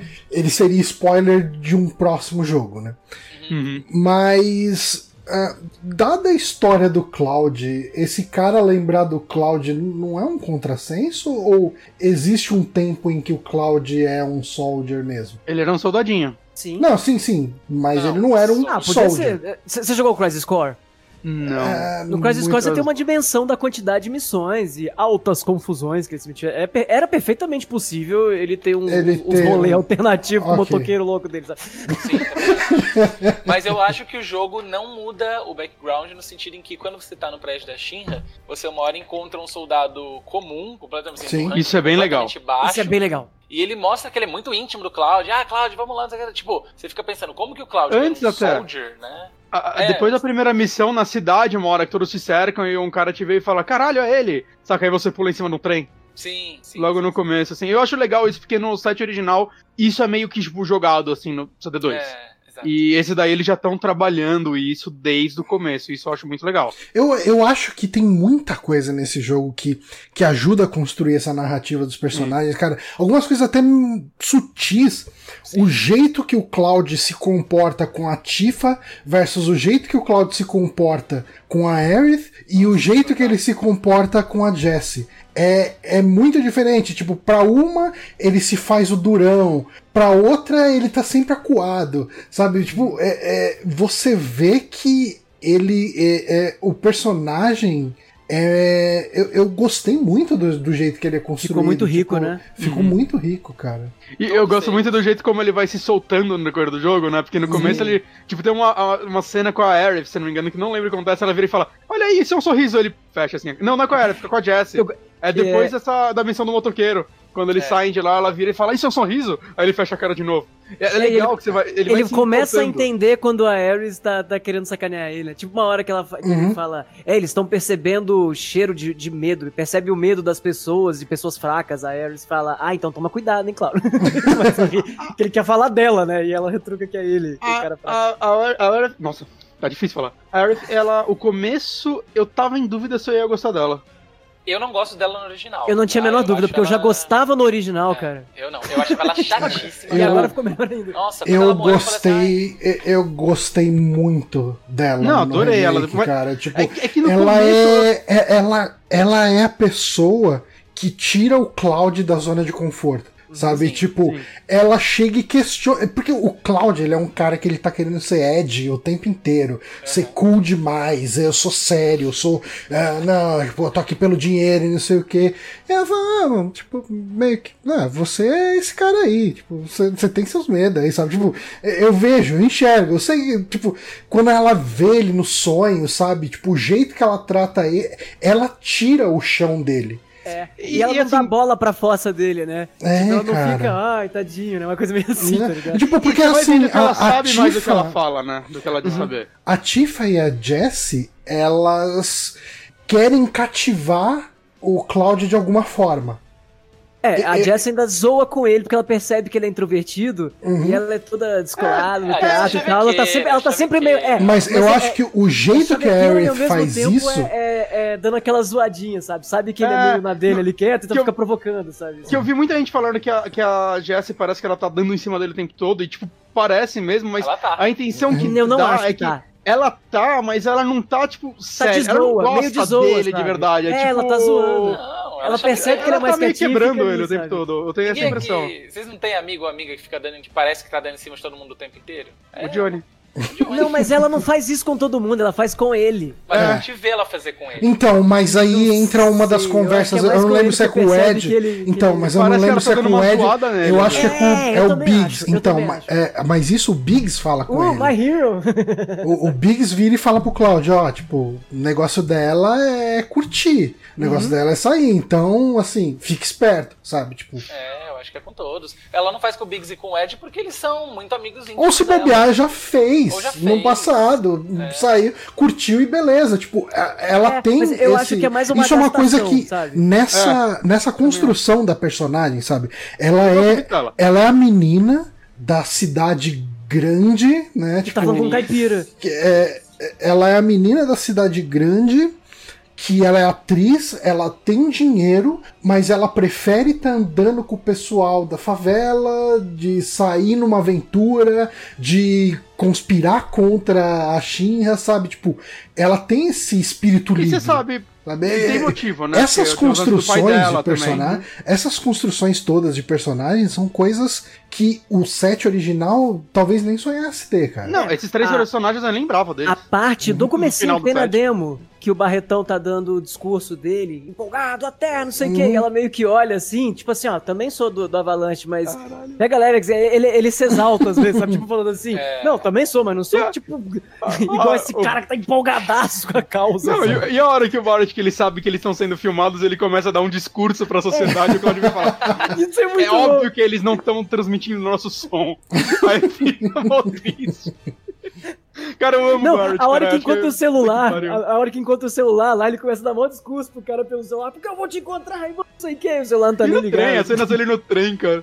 Primeiro, como não sabem que eles são os terroristas? Não, é, Exato. por acaso tem um cara com uma metralhadora na mão. Não, Com a espada do Berserk nas costas, É. é, tipo... não, sem contar que tinha que chamar o conselho tutelar, né? Que aquele cara cuidar de uma criança com uma metralhadora na mão. Cara, o pessoal, quando você. Quando tem a missão que você invade o prédio da Shinra lá. O pessoal tudo tomando café ali, meio que num happy hour e tal. Você com espada, com metralhadora. com- Ô, parece que alguém invadiu, hein? Ó, Cuidado. Gente, Não. olha esse pessoal que tá aqui no café, velho. É, café. Johnny, eu, eu, Sou eu só eu ou ninguém percebeu? que Eu um concordo, cara mas- aqui Os caras olharam e falaram, não deve ser cosplayer. É, se você pensar que tem que eles são de um mundo onde tem, primeiro, tem vários soldiers, os soldiers são meio bizarros e excêntricos, é, e tem pessoas como Rufus, tem pessoas que assim que usam Mas não deveria ter pelo menos outras pessoas assim no café ali? Sim, deveria. Mas pode ser, sei lá, uma situação, pô, chegaram os Aí tem que de modelar muito bait. personagem, mano. Eles modelaram três NPCs. Sexta-feira, mano. Sexta-feira vai trabalhar do jeito que quer. É, Casual Friday, sabe? Lá. Agora, uma dúvida, por que de todo mundo que poderia sobreviver dessa galera foi logo o Biggs? Por então, quê? será que só o Biggs? Cara, eu acho que sim. Era o me- com menos personalidade dessa galera toda, né? É, Que- que eles eu pensei que o Ed ia sobreviver, ele teve a morte mais terrível de todas, que Não, terrível. Não, a, a, pra mim, a grande morte da série Final Fantasy foi a dele. Ponto. Gente, agora. mas vocês estão vocês estão da- confiando muito, hein? Cara, o cara que morreu falando- matou Não, mas corpo. eu acho que ele não morreu. Quando, eu acho Eu que acho quando mostrou você tro- acabar com o destino, não sei o que, os Whisper e tal, tal, eu acho que a- dá margem a ele não ter morrido. Eu Mas espero, naquele porque o momento cara, eu fiquei puto. o cara morrer falando, eu espero que eu tenha feito alguma diferença. É Nossa, é, isso é muito triste. É a pior Ele frase de morte que eu já ouvi Eles fazem jogo. uma mas- construção. Eles fazem uma construção, uma construção dele linda. Quando você vai lá na casa da, da Jessica, ele fica todo gato que ele encontra, ele tenta interagir, os gatinhos Quanto- correm, ele fica todo quanto- triste. É tão bonitinho, cara. Quanto tempo vocês levaram pra pesquisar quem era o dublador dele? Ah, muito Ele bom. abriu duas vezes a, a boca, eu falei, mano, é o maluco do Breaking Bad, só esse cara tem essa vozinha que não sai. e aí eu abri e eu achei ele, puta, tinha que ser esse maluco, É mano. demais. Mas sabe o que, que eu ia falar? Por que, que eu não confio na morte dele? Por dois motivos. Um, porque se for por construção por construção, a construção da morte da Jess e do Biggs foi incrível também. Aquele momento, eu Sim. realmente tinha certeza que eles tinham morrido e tinha inclusive chorado, me emocionado, achei incrível. E daí vai lá e revive o Biggs. A, a É, Jessie, eu acho que ela tem eu- que ter morrido, cara, que um a morte problema- dela foi... um problema- Ah, é, ca- eu, eu acho que. Ficar matando e voltando o personagem o tempo todo também é muito chato. É. Né? Com Mas o é Ed um- eles é- fazem é um- isso. é um ah, morreu. Ah, não, do tá ali. Ah, morreu, tá ali. É o modus operandi do Nomura, cara. Mais uma vez, né? meu lugar de fala pra falar mal do Nomura. No Kingdom Hearts, tem vários personagens ao longo da história que somem, morrem ou desaparecem, que deveriam morrer, porque pela lógica da própria narrativa, deveriam. Ok, acabou com eles. Aí Então não, vai ser um jogo de celular de Final. Fantasy que vai ressuscitar os personagens, a gente só vai Cara, saber se jogar ele. No original, ressurgem, no original alguém deles morre? O que acontece? Eu acho que os três morrem Todos original, morrem. né? Os três Acho que morrem. é, os três morrem, eu tinha ouvido falar isso. E na verdade, no original nem dá a entender que a Marlene sobreviveu. Porque não mostra mais a Marlene, né? Mostra Sério? só no. Sim, nesse jogo eles preparam muito. Eu acho que assim, o problema. Algumas partes no remake. eles ficam preparando tempo demais a morte de quem você já sabe que vai morrer, porque afinal de contas é um remake. Uhum. E toda hora, ai morreu, ah não morreu, ah morreu, ah não morreu. Vontade de falar assim, vai morreu ou não morreu, O vai. Ed, É, o Ed não morreu com um, um negócio caindo na cabeça dele enquanto ele salvava os gatos. Então, Pois é. Se ele não morreu naquele momento, você acha que ele morreu caindo do prédio, sendo que não mostrou ele morto? Isso Eu, é eu- assim, eu queria que ele tivesse morrido, porque eu acho que as coisas têm que ter um custo, sabe? Também Quando acho, tem- também Quando acho. tudo volta, o que, que graça, que preço que tem, que impacto que tem. Concordo. Agora, o nome Ó, mas eu acho, mas eu acho que a Jessie morta mesmo. Tipo, Eu não e eu acho, acho que ela no próximo volte. jogo tem que mostrar a família dela de novo em luto. A família não, não é só a mãe, o pai tá. Talvez o Biggs vá lá fazer alguma coisa. O pai já é o luto, né? Caralho, que horror. Ops, desculpa. Agora, e eu não lembrava daquele gato que aparece no, no final do capítulo 6. Quando, é no 6 que. O Não, é no Kate 7. o Kate Sif? Eu tinha esquecido completamente da existência desse Meu gato. personagem favorito do E Final aí ele apareceu lá e eu achei Ele é fantástico. o, que- ele é o que núcleo soca o nonsense chão. total desse do... É. E, e ele é controlado pelo aquele cara lá que é o único que tenta fazer algo de bom, né? Da... Reeve. aham. É. Eu, eu- eu não, pra mim, esse, Planning. cara, todo personagem que aparecia nesse jogo, eu ia pra Wikipedia ver se ele já existia antes. Eu não lembrava de ninguém. É, eu também não. Minha memória é uma bosta. Eu, achei muito legal o desenvolvimento do Johnny no jogo, porque o Johnny era um cara Sim, que eles tentavam fazer uma amizade ideia que ele dele. Você existia. encontrava ele, se não me engano, em, em- em na- naquela, naquela lá, casa de praia lá, como é que era o nome? Ai meu Deus. Ah, del Sol. Costa del Isso, Sol, Costa del Sol. Eu, se não me engano, você encontrava ele lá, você encontrava em outras partes do jogo, e era meio que um cara muito aleatório, porque eles não construíam muito sobre ele no set original, mas ele era um NPC que tinha um nome, o que é bastante coisa no Final Fantasy VII original, né? Os NPC não tinham nome próprio, a maioria. Uhum. E eu achei muito maneiro. eles Final isso Fantasy, a bastante. maior parte dos personagens com quem você conversa não aparece nem homem. Na, na, na- tipo, no, co- aparece só a caixa de diálogo dele. E eu, gostei muito também do que eles fizeram com Cornels. É Cornels que se fala? Ele ficou, ele ficou muito bom, né? Ele tá ficou muito muito vilão do James Bond, mais cafetão. Agora sim, cara, uma coisa que eu sabia que existia, eu sabia que tinha, eu joguei isso no Final Fantasy VII original. A, a parte do Cloud eh, se vestindo de mulher. Cena a, a, É cena, jogo. a cena da dança, eu não Broadway tava preparado pra aquilo, Eu cara. não tava. Também não. Total, Eu- eu também não- não tava. Porque cara, assim, incrível. você faz um minigamezinho de dança antes, e é uma dança com a espada, sabe? Tipo, uns movimentos de luta, fingindo que é uma dança, você é. Ok, tipo, um minigame, beleza, foda-se. E quando entra aquela cena de dança, cara, é muito bem feito aquilo, cara. Essa- esse Acho capítulo inteiro é um capítulo que eles expandiram muito, né? Tem três personagens grandes novos, né? Que são os três. Qual, qual é o nome deles? Os três Madame que. M, o É, a The massagista, Trio, o- É, o The Trio, alguma coisa. Uhum. é, eles são Sam, novos, né? E, e eles acertaram, acho que nos três, assim. Eu acho legal essa parte inteira. E, E culmina nessa cena que é. Aquela massagem nas mãos. e é muito legal Ah, porque vocês- eles não são. Eles não são. Eu também fiz a mais barata e. Eu fiz a mais cara desde a primeira vez. Eu fiz a Eu mais fiz a cara mais também. barata.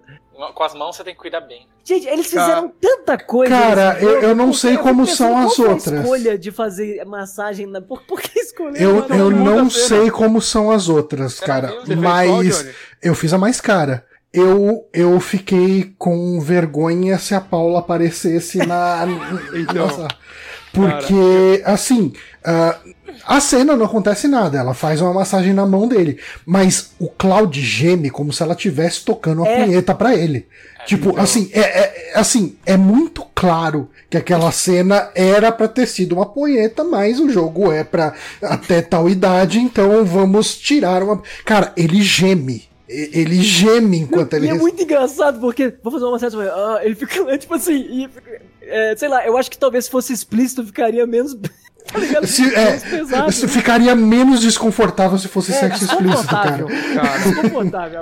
eu, eu adorei. fiz a mais barato. A mais barata ele grita de horrível, dor, é. mas é, um- é uns berros, tá ligado? Tipo.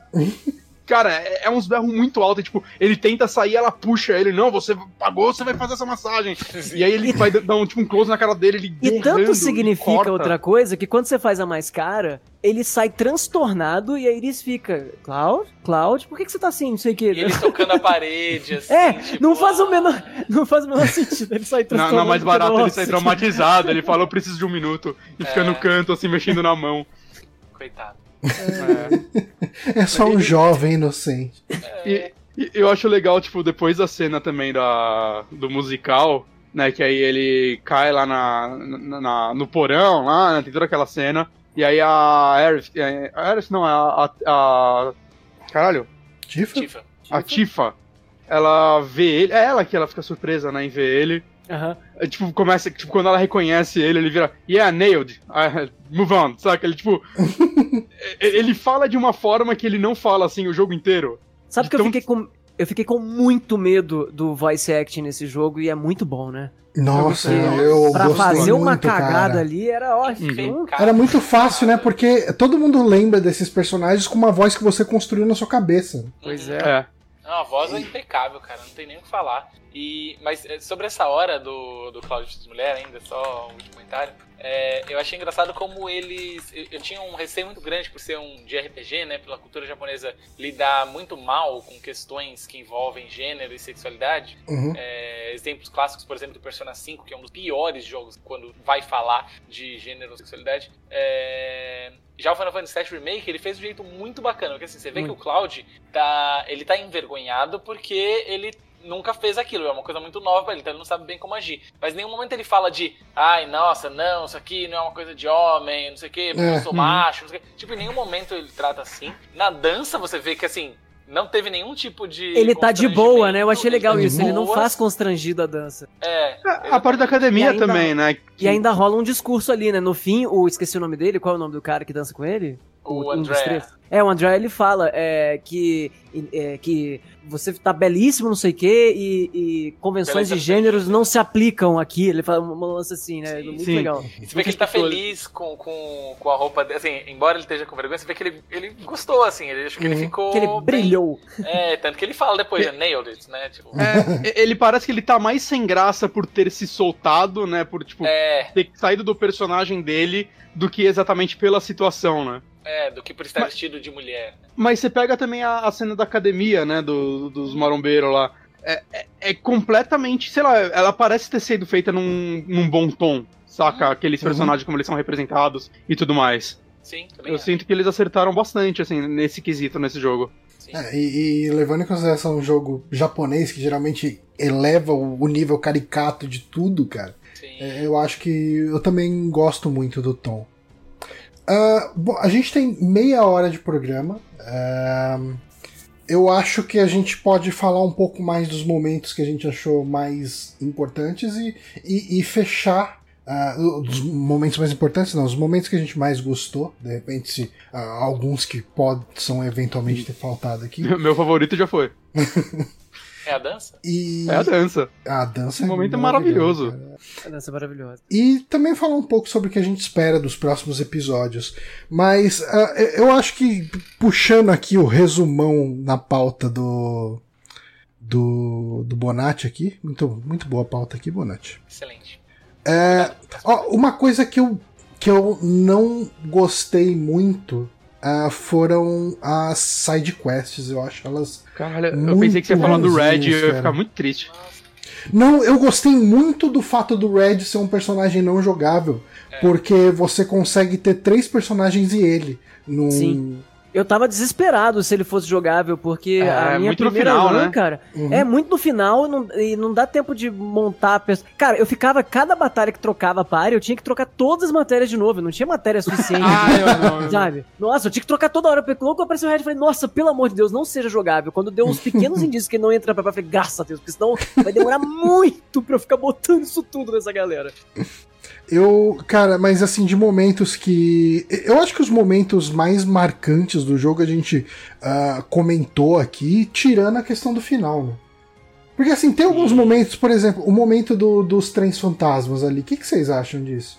Eu acho que ele é um pouco mais longo do que precisava. é, é a parte que eu, menos favorita É. do jogo. eu acho que tem alguns momentos desse jogo especi- em específico que, tipo, a história ela começa a andar muito bem, aí chega numa parte e eu, tipo, não é que a parte em si seja chata, mas é que eu, cara, eu quero andar com essa história, eu quero ver o que vai acontecer. Porque tem o clima de há 10 tensão de cair o nesse- pilar e não passa nunca, né? Uhum. Exato! Eu, eu tô aqui vendo a história das crianças do trem fantasma, eu, eu não tô me importando tanto assim com elas, eu quero ver o pilar.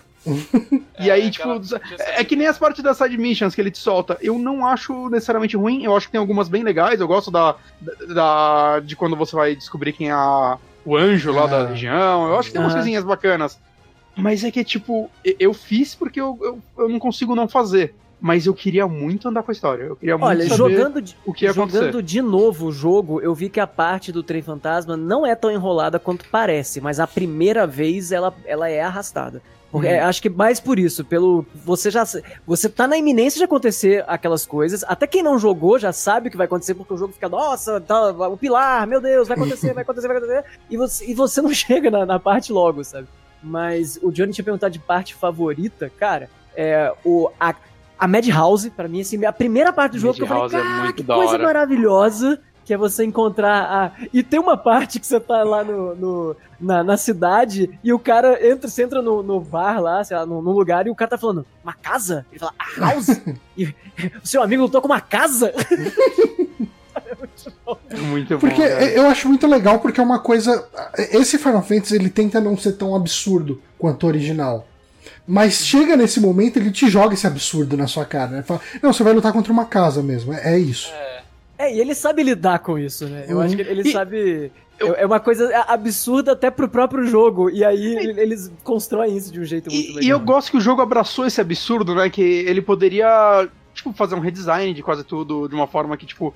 Não tinha, Ele tipo, podia, você luta ele com podia carros, ser um né? cara aleatório Parte- que você é, mata a pa- casa ali no lugar que ela aparecia no jogo original. E... Parte do- dos inimigos é tipo aqueles calhambeck com metralhadoras, que era o que tinha no original, e tipo, foda-se, vamos manter, esse era o design do jogo. Saca? Eles não tiveram vergonha do que o original, Do era original, e é. tentaram esconder isso. Não, cara, é, é essa coisa louca aqui mesmo. Eu acho e legal. eu É o acho primeiro- muito legal. É o primeiro Final Fantasy que eu vejo é, fazer uma crítica, ainda que engraçada, a respeito disso. Porque os Final Fantasy, no geral, têm in- inimigos muito estranhos, se você parar Uhum. pensar, principalmente os Uhum. primeiros, né? Então foi um jeito legal dos caras falar: não, a gente não tem vergonha do que a gente fez, não, cara. Ó, Aqui, ó.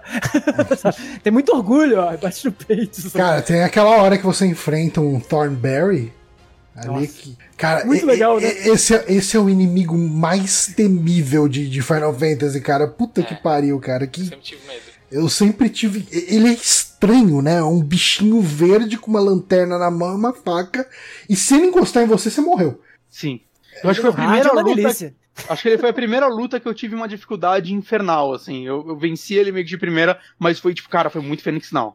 Ô, Johnny, É, no, a. Madhouse no nível hard, ela fica summonando Tom Berries. Você é louco. Ah, não. É eu não vou jogar nunca no Três da- Platina.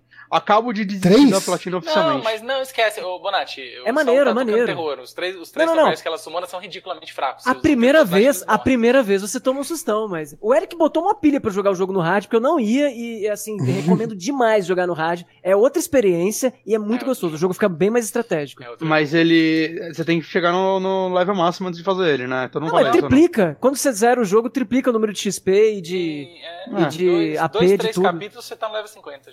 Hum. O level 50 é o máximo, não, tem, Eu- passa de 50. Um- uma cena que eu acho que tem que ser falada, porque ela é a- talvez a cena mais ame ou odeio do jogo. E eu amei ela de uma forma absurda, é as escadas. Ai, maravilhoso. Não tem como odiar Cara, aquilo, não. é, Aquilo é é que eu já maravilhoso. sabia que ia acontecer, né? Eu não lembrava. Eu não lembrava. Então pra Mas mim. como acontece é maravilhoso. Qual Eles tão cena das escadas? Porque assim, eu subi, tipo, é no prédio da Xirra, não? É, É, você você foi de elevador, elevador? né? Eu fui de elevador, eu não sabia que podia subir de escada. Você, pode, Dá ele, você dá a escolha. Que ele fala que de elevador vai chamar mais atenção, ou tem essa É. escada que, se você subir de escada, tipo, ninguém vai saber. Uhum. É Saca, é escondida. E Isso já era uma 50. piada no Final Fantasy original. E nesse eles exploram a piada. É que assim, no, no original é meio cutscene, né? Você não, não, não joga exatamente essa parte. Você fica vendo o vídeo dele subindo assim e o Barrett xingando todo mundo. E nesse, cara, é tão bom. Quando você chega lá, o Barrett já começa a reclamar. Meu Deus, vocês estão de brincadeira comigo.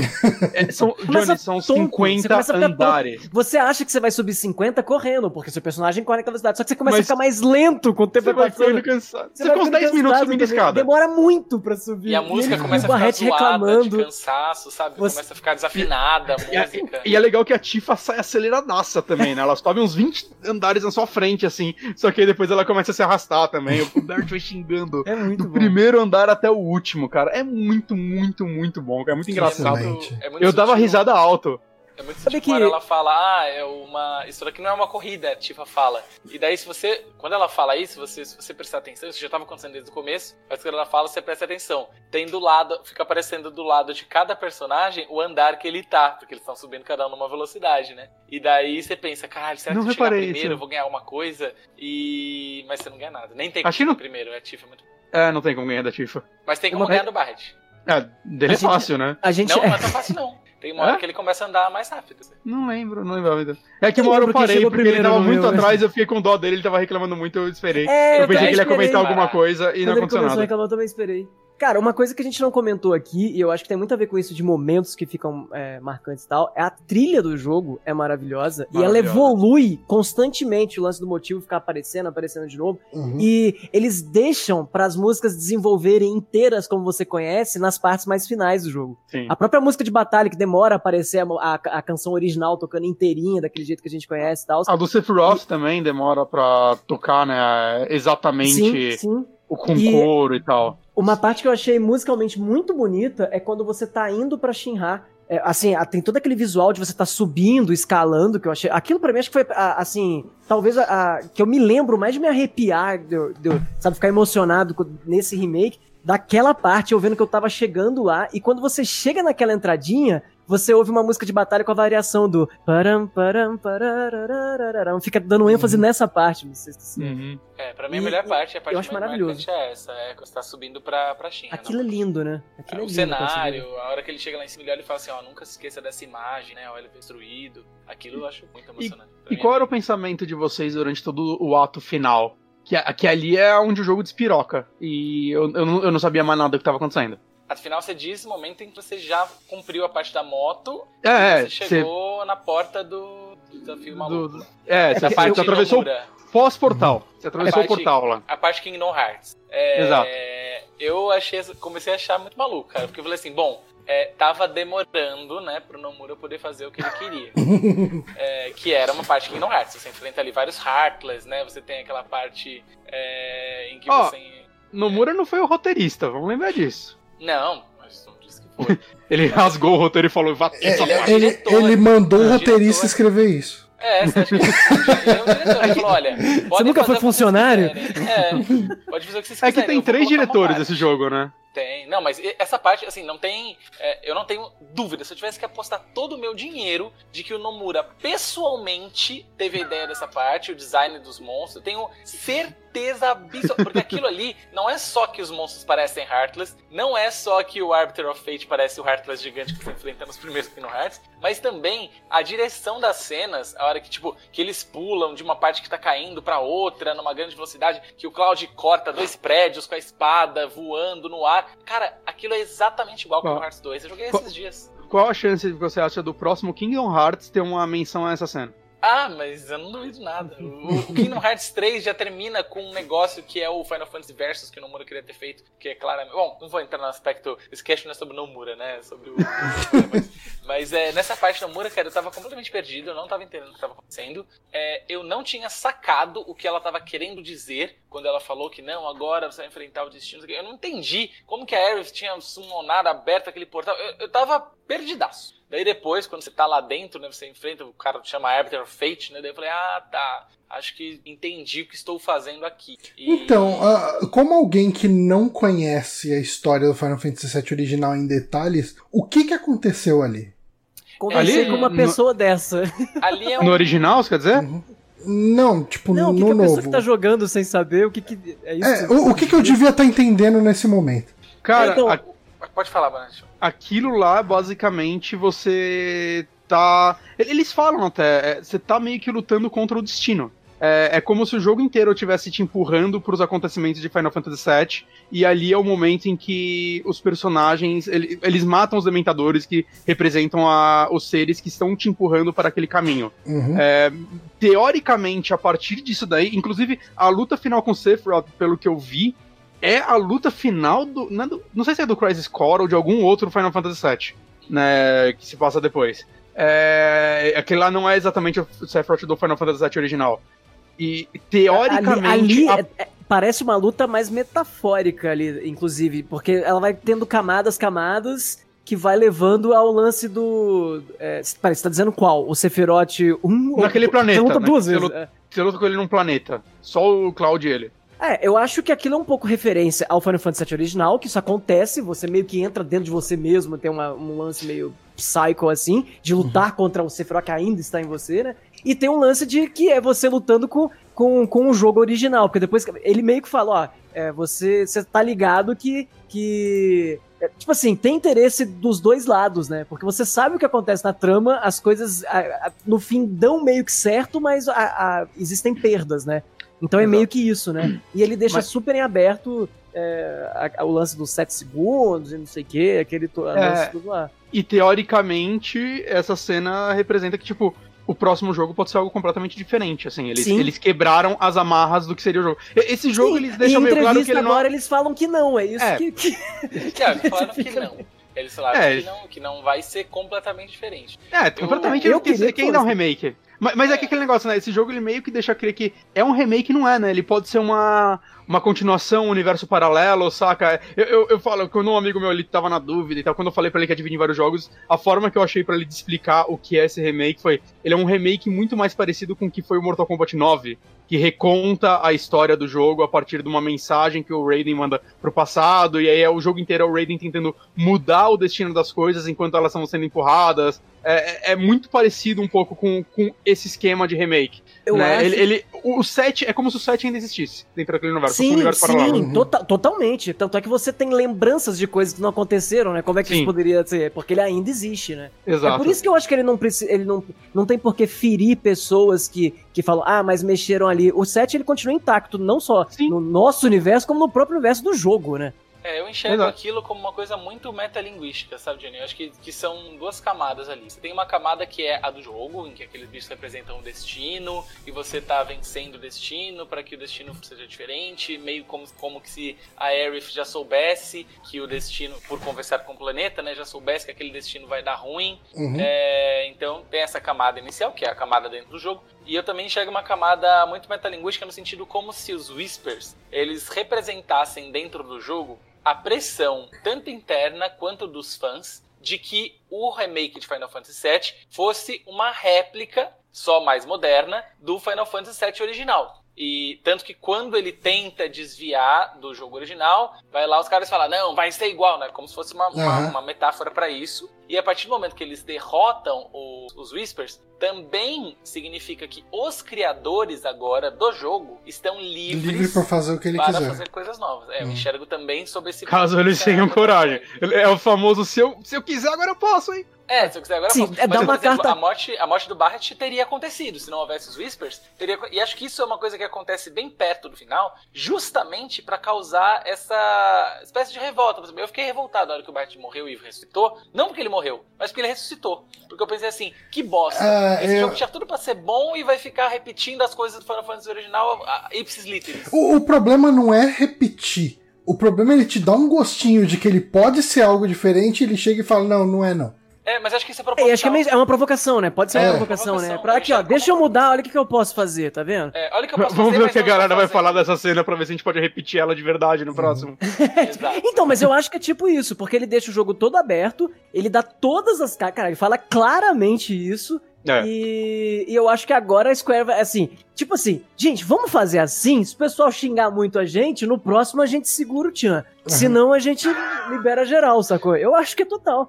Eu, e- e- não importa as declarações que, que o pessoal da Square faça agora, eu acho que eles estavam aguardando ter o feedback pra saber o que vai fazer daqui pra frente. Uhum. Mas assim, apesar de tudo, é, eu acho que o caminho que eles seguiram foi um dos mais interessantes possíveis pra um remake.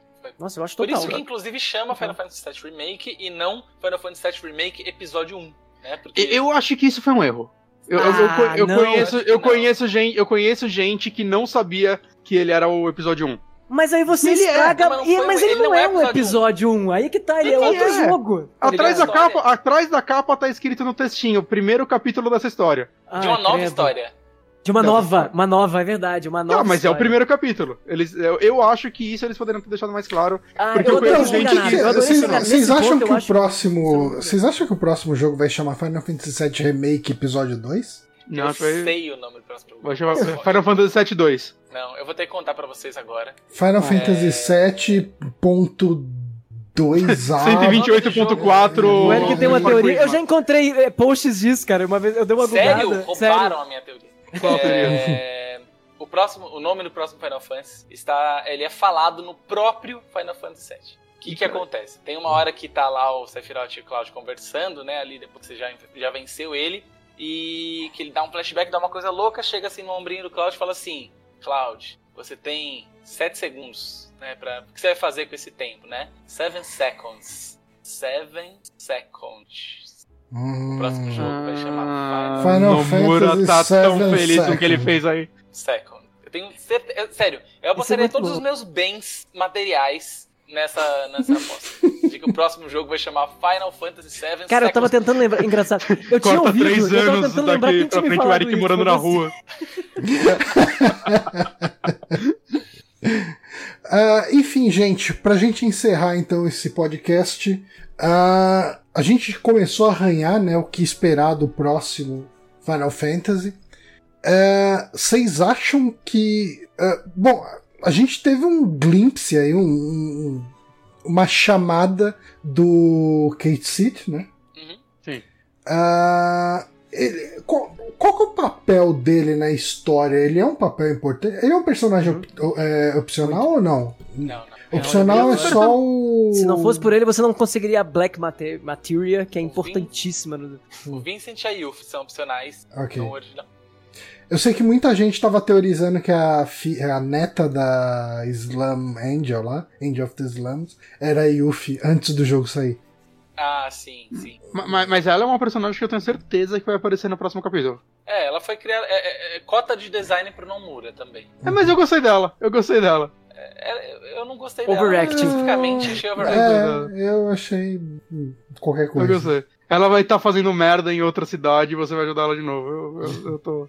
Se eu tiver que fazer uma, se eu tiver que fazer só uma aposta pro próximo 7, é, Johnny, eu apostaria que eles vão fazer com que a Marlene seja uma Ancient. É, por que, que eu digo isso? Porque tem algumas cenas específicas é, em que a Marlene interage com a Aerith de uma maneira não natural, que não acontece no Final Fantasy VII original. Uhum. Então, quando a Aerith vai encontrar ela no, no bar pra salvá-la, ela abraça a Marlene, a Marlene tá chorando, de repente a Marlene dá um, tipo assim, como se tivesse sentido uma conexão, e a Aerith olha pra ela e fala assim, ó, tipo, "Shh, não conta, não fala pra ninguém. Uhum. E no final, a É. Marlene tá saindo do quarto, né, depois que tudo já se resolveu, e ela, enquanto a, mãe da Aerith chama ela pra descer pra andar de baixo, ela tá descendo, de repente ela olha pra trás como se tivesse ouvido algo, você vê a flor, né, caindo ali um pinguinho da flor, você fala, o que, que, é? O que será que tá acontecendo? E daí você vê que no outro, no outro lu- lugar, né, o Barret tá falando, Marlene, eu vou voltar e tal. Que mostra o quê? Mas que para mim dá a entender que o Barret tá se, que ela tá recebendo uma mensagem do Barret através da flor, da natureza, que é uma coisa que só a Aerith fazia até então, como Ancient, né? Eu acho que eles estão preparando o terreno pra Marlene ser uma Ancient. jogo. A cena que a Aerith salva ela, vocês também ficaram desesperados? Que é tipo.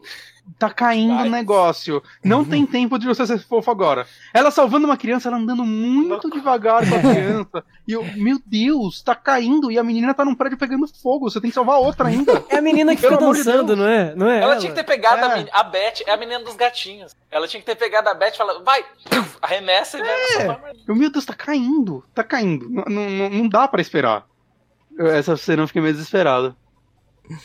Ah, bom, tem algo mais que vocês queiram falar sobre esse jogo, esse Final Fantasy VII? Ah, dá pra falar mais umas duas horas, mas. 10 barra 10. É isso que eu tenho pra falar. Poderíamos. É, eu tenho a falar que é um 10 barra 10, jogo do ano. A, a- a gente tem que falar só do. Eu, eu, eu sei que é mal feito, mas vocês também sentiram uma, uma leve calorzinho nostálgico quando vocês viram aqueles background horrorosos? Quais? Em- quando, tipo, qualquer cena que você vê uma cidade de Cara, fundo, isso não ela é incomodou. um- uma imagem em baixa resolução. Eu ouvi algumas pessoas falando desse É, lance aí. eu Eu não- só- depois que eu tinha zerado, falaram, ah, mas não te incomodou? Não, não, me- não me incomodou, eu amei. Eu amei. É tipo, é- é- parece que é um fundo pré-renderizado dentro do jogo. de- é muito mal feito. Cara, eu não sei como um jogo com esse orçamento tem isso, mas, mas isso, eu amei. Isso que você falou é uma coisa que, eh, que eu não comentei aqui no podcast, não comentei quando eu falei de, de Final Fantasy VII no saque. Uma coisa que é muito impressionante pra mim, achei muito foda, é sempre que você tá nas favelas, você olha pra cima, você vê Midgar. E é muito foda, cara. Muito você legal. vê, tipo assim, essa cidade, essa favela, eles não têm céu. Eles Estão enxergam, eles estão embaixo de uma outra cidade. Cara, eu achei isso tão Ah, foda, cara. Tão Isso já dá foda. uma era citado no claustrofobia muito original? louca, né? Isso já assim. não era citado no original, que a- as estrelas que eles veem são Não, só. mas você não via. Então, você mas não você não vê, Não você não tem um céu. É, você não não- pode mexer a câmera, né? É. Não, não Você pode, mas, mas acho que era comentado que as estrelas que eles veem eram as luzes da cidade de cima. É, Alguma é. coisa assim. Não, Mas, tudo bem. mas É eu não diferente você sentia, mas né? porque, porque você Não, não, não, você não sente. Mas eu tô falando, é E muito você legal. também não andava pela cidade pra, pra ter a diferença, né? Uhum. Você, Uhum. assim, por mais que você soubesse, é muito louco você pegar e botar e come- olhar e ver um pedaço do céu, você tenta, tenta até enxergar como é que é por ali. sabe? Inclusive tem a questão de algumas missões na, tipo, na Shinra que você faz, que na Shinra não, em Midgar, que você tem acesso a olhar pra baixo e ver a favela também. Sim, Sim. E é, é, cara, e eu acho que o lance todo da proporção desse jogo, você sente que aquilo é uma cidade mesmo. Você Sim. tá enxergando uma cidade, tanto de baixo pra cima quanto de cima pra baixo. Eu acho que o que eles fizeram é incrível, cara. E a hora no prédio que vocês olham pela janela também, vocês começam, caramba, mas a vista é bonita, hein? Alberto, mas isso é tudo falso, ele é falso, mas é bonito, né? tipo. É, Eu, eu acho que esse jogo ele tem alguns diálogos entre os personagens realmente muito bem escritos. Eu não tava esperando isso. Eu gosto muito, assim, da, da interação entre eles, assim, é. Só a gente, como ela vai escalando, acho que ela vai escalando de uma forma muito natural, assim. Você acredita que eles viraram amigos nesse, nesse período? Uhum. É, né? não Ao de ter né? é, ao ponto de ter quase piadas internas entre eles, né? Tipo, quando ele se Do pagamento, né? De um vou cobrar.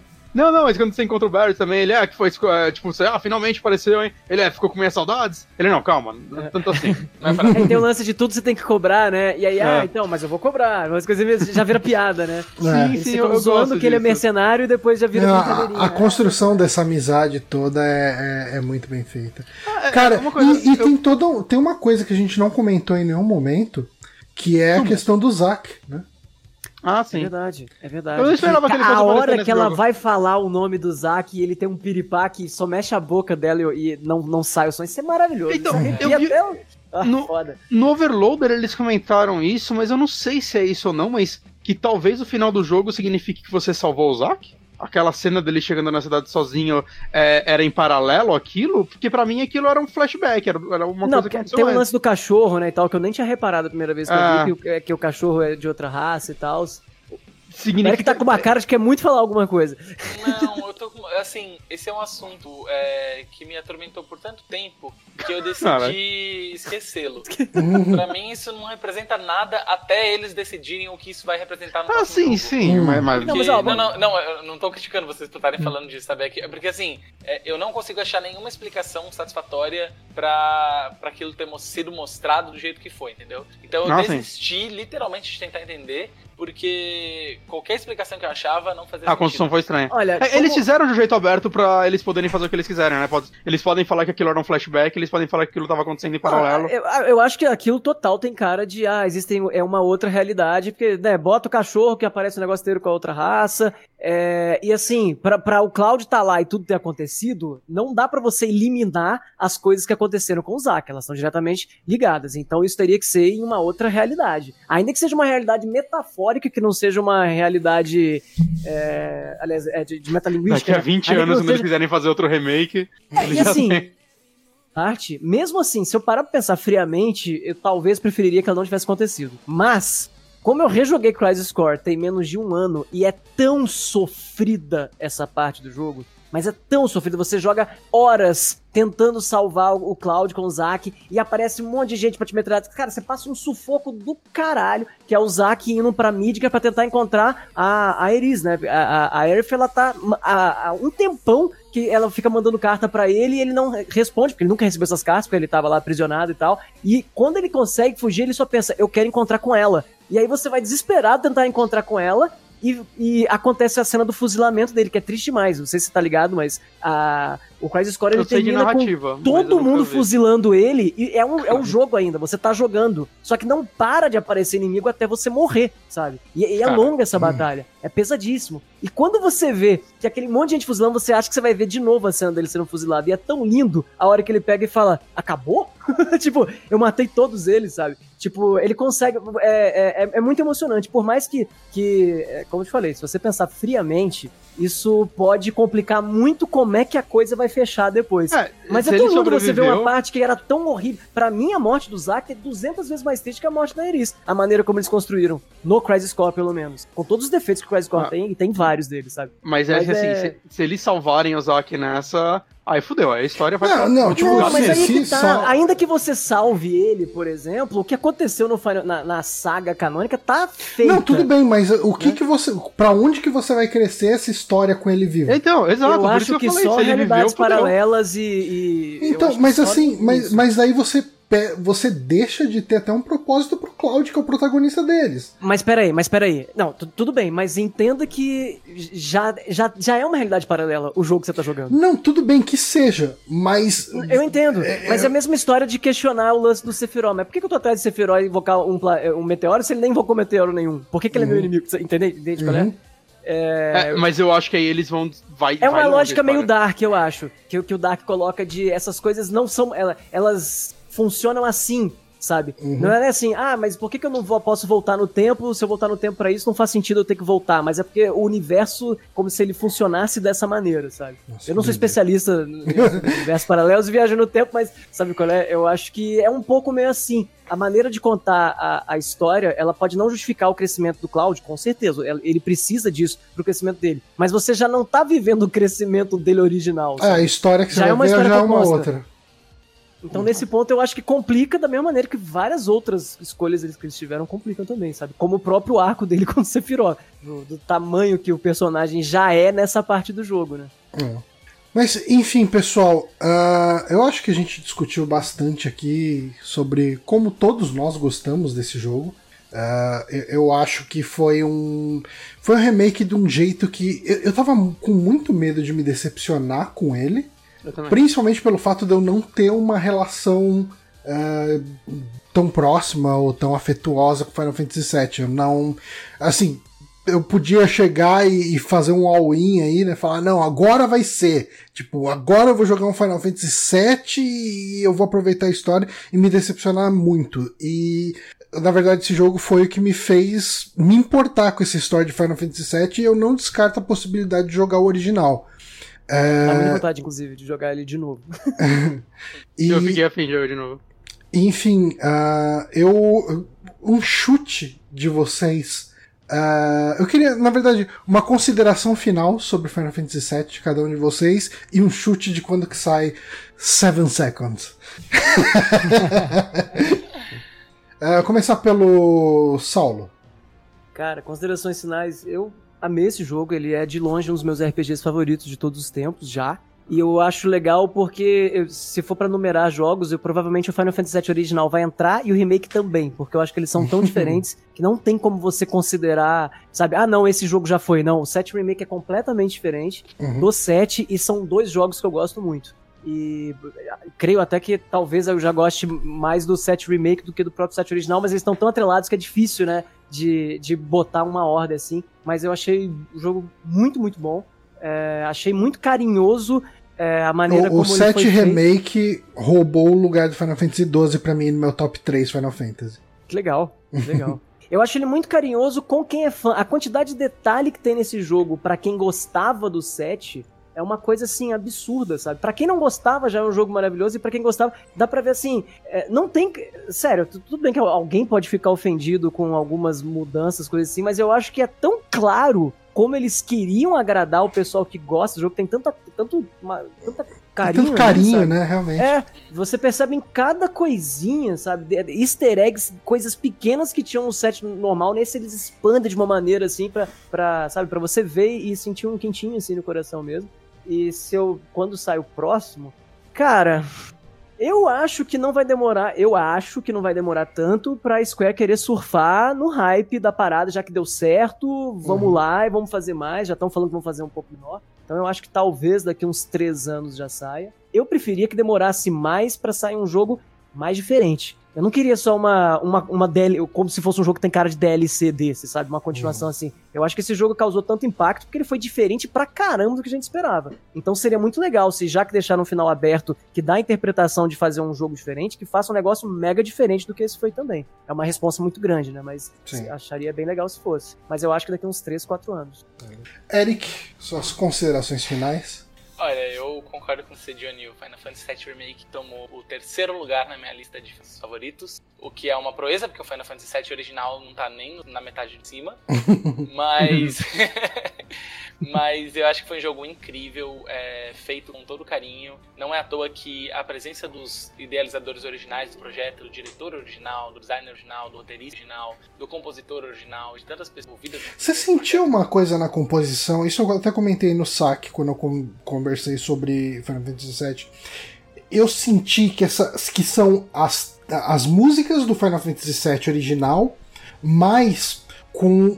Eu senti muita identidade do compositor do Final Fantasy XIII. Tem, aqui. Tem, tipo, o, o, o, instrumental, o, o, como a música cresce. Eu, eu ouvi é. muito a trilha sonora do Final Fantasy XIII. E eu, eu, falei, nossa, parece que eu tô vendo a trilha do Final Fantasy VII reimaginada pelo cara do Final Fantasy XIII. É, o compositor do 13, né? É, o compositor é, do 13. É eu não lembro o nome dele, mas enfim. compôs algumas músicas. Acho que ele fez uma música uhum. só, o Nabu. É, mas o, o fato é que algumas músicas são evidentes, que são é, claramente inspiradas no Final Fantasy 13. Por uhum. exemplo, a do Collapsed Highway e a que toca logo antes de você entrar no Collapsed Highway. Que são. É... Pra mim, ali eu poderia fechar os olhos e tava jogando Final Fantasy 13 uhum. ou 13 2, tem muito a ver. Mas enfim, acho que é, é, um jogo que melhora em todos os aspectos e qualquer outro remake que for surgir hoje, eu olho com outros olhos. A partir uhum. de hoje eu começo a olhar o conceito de remake, espero de um remake de um jogo com outros olhos. Eu não acho muito difícil que eu me satisfaça hoje em dia com um remake que seja só uma versão com gráficos melhorados, como uhum. foi, por exemplo, o remake do Trials of Mana de agora. É, tudo bem, mexeu na jogabilidade também, mas acho que nenhum outro jogo tinha feito o que o Final Fantasy VII Remake fez em relação ao não, sabe? Eu, eu acho que ele transformou, né? Ele transformou aquele jogo que a gente conhecia numa forma de recontar uma história e, e com twists, né? Isso é, é muito legal. E se eu tiver que gravar uma data para lançamento do episódio do próximo jogo, Final Seven Seconds, né? eu acho que vai ser em outubro de 2024, sendo otimista. Ok. Bonatti? Outubro, hein? Ainda tem. outubro, eu gostei do outubro. outubro Mas não vai anunciar pra outubro. O cara já sabe o nome do jogo e agora dá é. até um mês.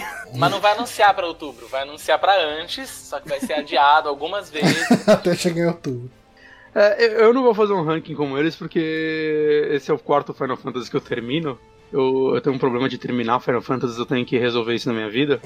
Mas é o lance que eu tava falando com o Johnny. Sempre que eu jogo um Final Fantasy, eu quero jogar mais Final Fantasy. Né, eu, eu, eu, eu, quando eu acabei o 15, eu fui jogar o 7 original, saca? Eu, eu queria mais, eu, eu fiquei, enrolei para começar o 10. Agora que eu acabei esse, eu quase comecei o 10 de novo, mas eu acabei indo pro Dragon Quest. É, sempre, eu sempre fico nessa, assim, eu jogo Final Fantasy e falo, por que eu não jogo mais Final Fantasy? Eu tenho que terminar o 4, que aí eu faço essa daí, porque o 4 eu tô no último chefe há 5 anos. não, eu tenho que matar ele. Que eu fiz mais de 10 horas de grind e continuei falhando. Aí... Eu, eu, eu, não sei jogar Final Fantasy IV, não é possível. Eu sou muito Gente, ruim naquele jogo. Revisitar os Final Fantasy antigos, eu, eu, dou os parabéns pra quem consegue, porque eu acho tão maçante, especialmente nas partes finais. Nossa, todos pegam é... um raidão safado. Mas você sabe que quando eu rejogo Final Fantasy IV, eu sempre sinto que ele é muito mais curto do que eu imaginava. E yeah. é. Ele, é, ele é um jogo bem curto, né? Ele deve ter o quê? Umas 12 horas? Não, não, não. Umas 20, vai. Mas aí porque você sabe tudo dele, né? Aí, também. aí, é porque você tá speedrunner, speed né? Ele tem 23 horas. Se você é, mas vai, vai, 20 horas. Vezes, é, 20, 20, 23 horas. Cara, eu tô com 50 horas no 12. E ainda imagino que vai ter mais umas 10. Então, uhum. tipo. Mas de... tem o lance da batalha também ser mais. mais complexa, né? Ah, mais complexa que eu digo mais, mais fun, assim, né? Uhum. Mas, Mas, Bonatti, desculpa. Mas eu, eu não sei, assim, eu. É, ele realmente vai fazer você olhar remakes com outros olhos, mas eu acho que ainda existe espaço para as duas coisas, saca? Tipo, é, é, para mim ele, ele, tirou um pouco o lance de tipo, ah, para mim ninguém faz remake tão bom quanto a Capcom, né? Que uhum. ela fez com o Resident Evil 1 e o 2, eu acho que eles são remakes perfeitos. e mostrou um novo caminho que remakes podem seguir, né? Tipo, eu não acho, eu não sei se ele foi a primeira vez que fez que o primeiro jogo que fez isso. Não, você tem o próprio Mortal Kombat 9, de certa forma ele, ele brincou com a história de uma outra forma, mas Tá vindo aí Tony Hawk 1 e 2 pra É, Recontar a história do Tony Hawk. vão des... nossa, vão reconstruir a lore dele. Eu tô maluco, por exemplo. mas, cara, sei lá, mano, eu saí completamente apaixonado por esse jogo, é, sei lá, foram 40 horas que eu levei pra terminar ele, que eu joguei em duas semanas, Uhum. algumas noites quase viradas. Ele é um porque- jogo que dá vontade de devorar, né, cara? É, e ao mesmo tempo. É, é, Eu não quis dá- parar nunca de jogar ele. Uhum. Zerei uma vez, zerei duas e só não fui pela terceira. E tem muito jogo que eu talvez jogo que eu, que eu gosto muito, que é o sentimento, eu não quero que isso acabe. Sabe, Uhum. eu quero parar aqui e ficar fazendo, repetindo essa mecânica, que eu quero... Esse daí, não, ele era um negócio diferente pra mim, que é... Não é que eu quero que isso acabe, mas é...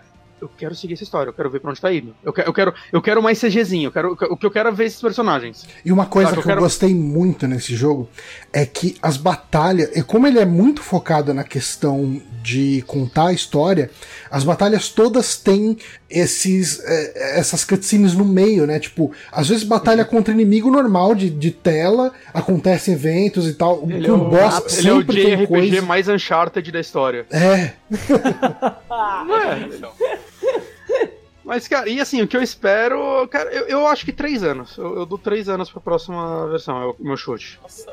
Porque eu, eu, eu realmente acho, assim, por questões um pouco comerciais e tal, que eles vão. Cara, é- a galera já tá trabalhando lá com, com Corona.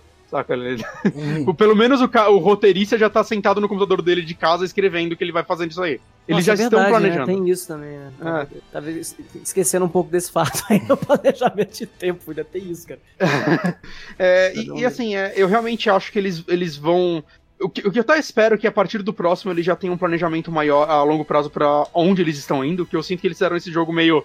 Tá, vamos ver no que vai mas dar. A gente realmente- pensa no amanhã ou depois. Vocês realmente acham. É, isso que eu ia perguntar. Vocês realmente acham que eles têm um, um plano de. Ah, não, você vai chegar aqui pra vir aqui e não, aqui. acho que ele aqui. tem uma Eu- ideia, mas acho que eles não. não Eu saca, acho não- que eles vão deixar total em aberto e vão ficar fazendo dinheiro com isso o resto da vida, enquanto tiver público. Eu tô falando sério, eu tô realmente falando sério. É, eu, eu, eu acho, inclusive, que eles podem ir além da história do original. Eu, eu acho isso bem possível.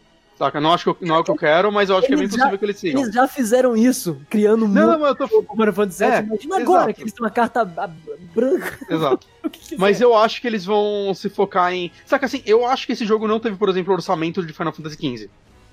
Eu acho que o, o 15 ele Não. tem uma cara de jogo mais caro. Não, não. O 15, o problema do 15 é que ele sugou o orçamento da Square por mais de 10 anos. Orçamento não, a vida funciona. Ma- Mas, É. mas o jogo que a gente tem lançado do 15, ele foi meio que refeito em 3, sei lá. E é, Sim, ele por tem. isso que é incompleto.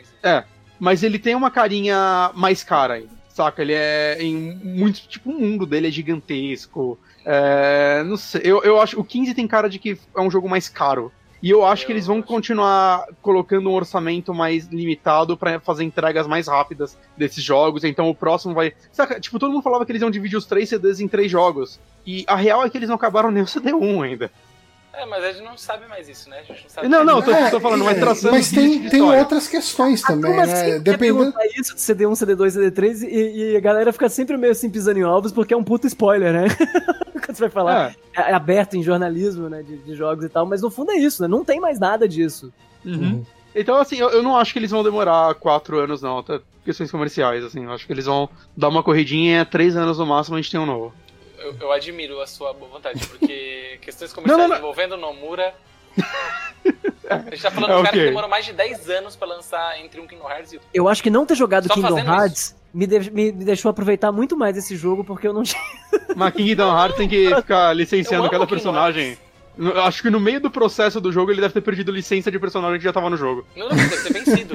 não, não duvido, não duvido. Cara, bom, eu tô falando mal, mas eu amo Nomura. Mas, assim, eu.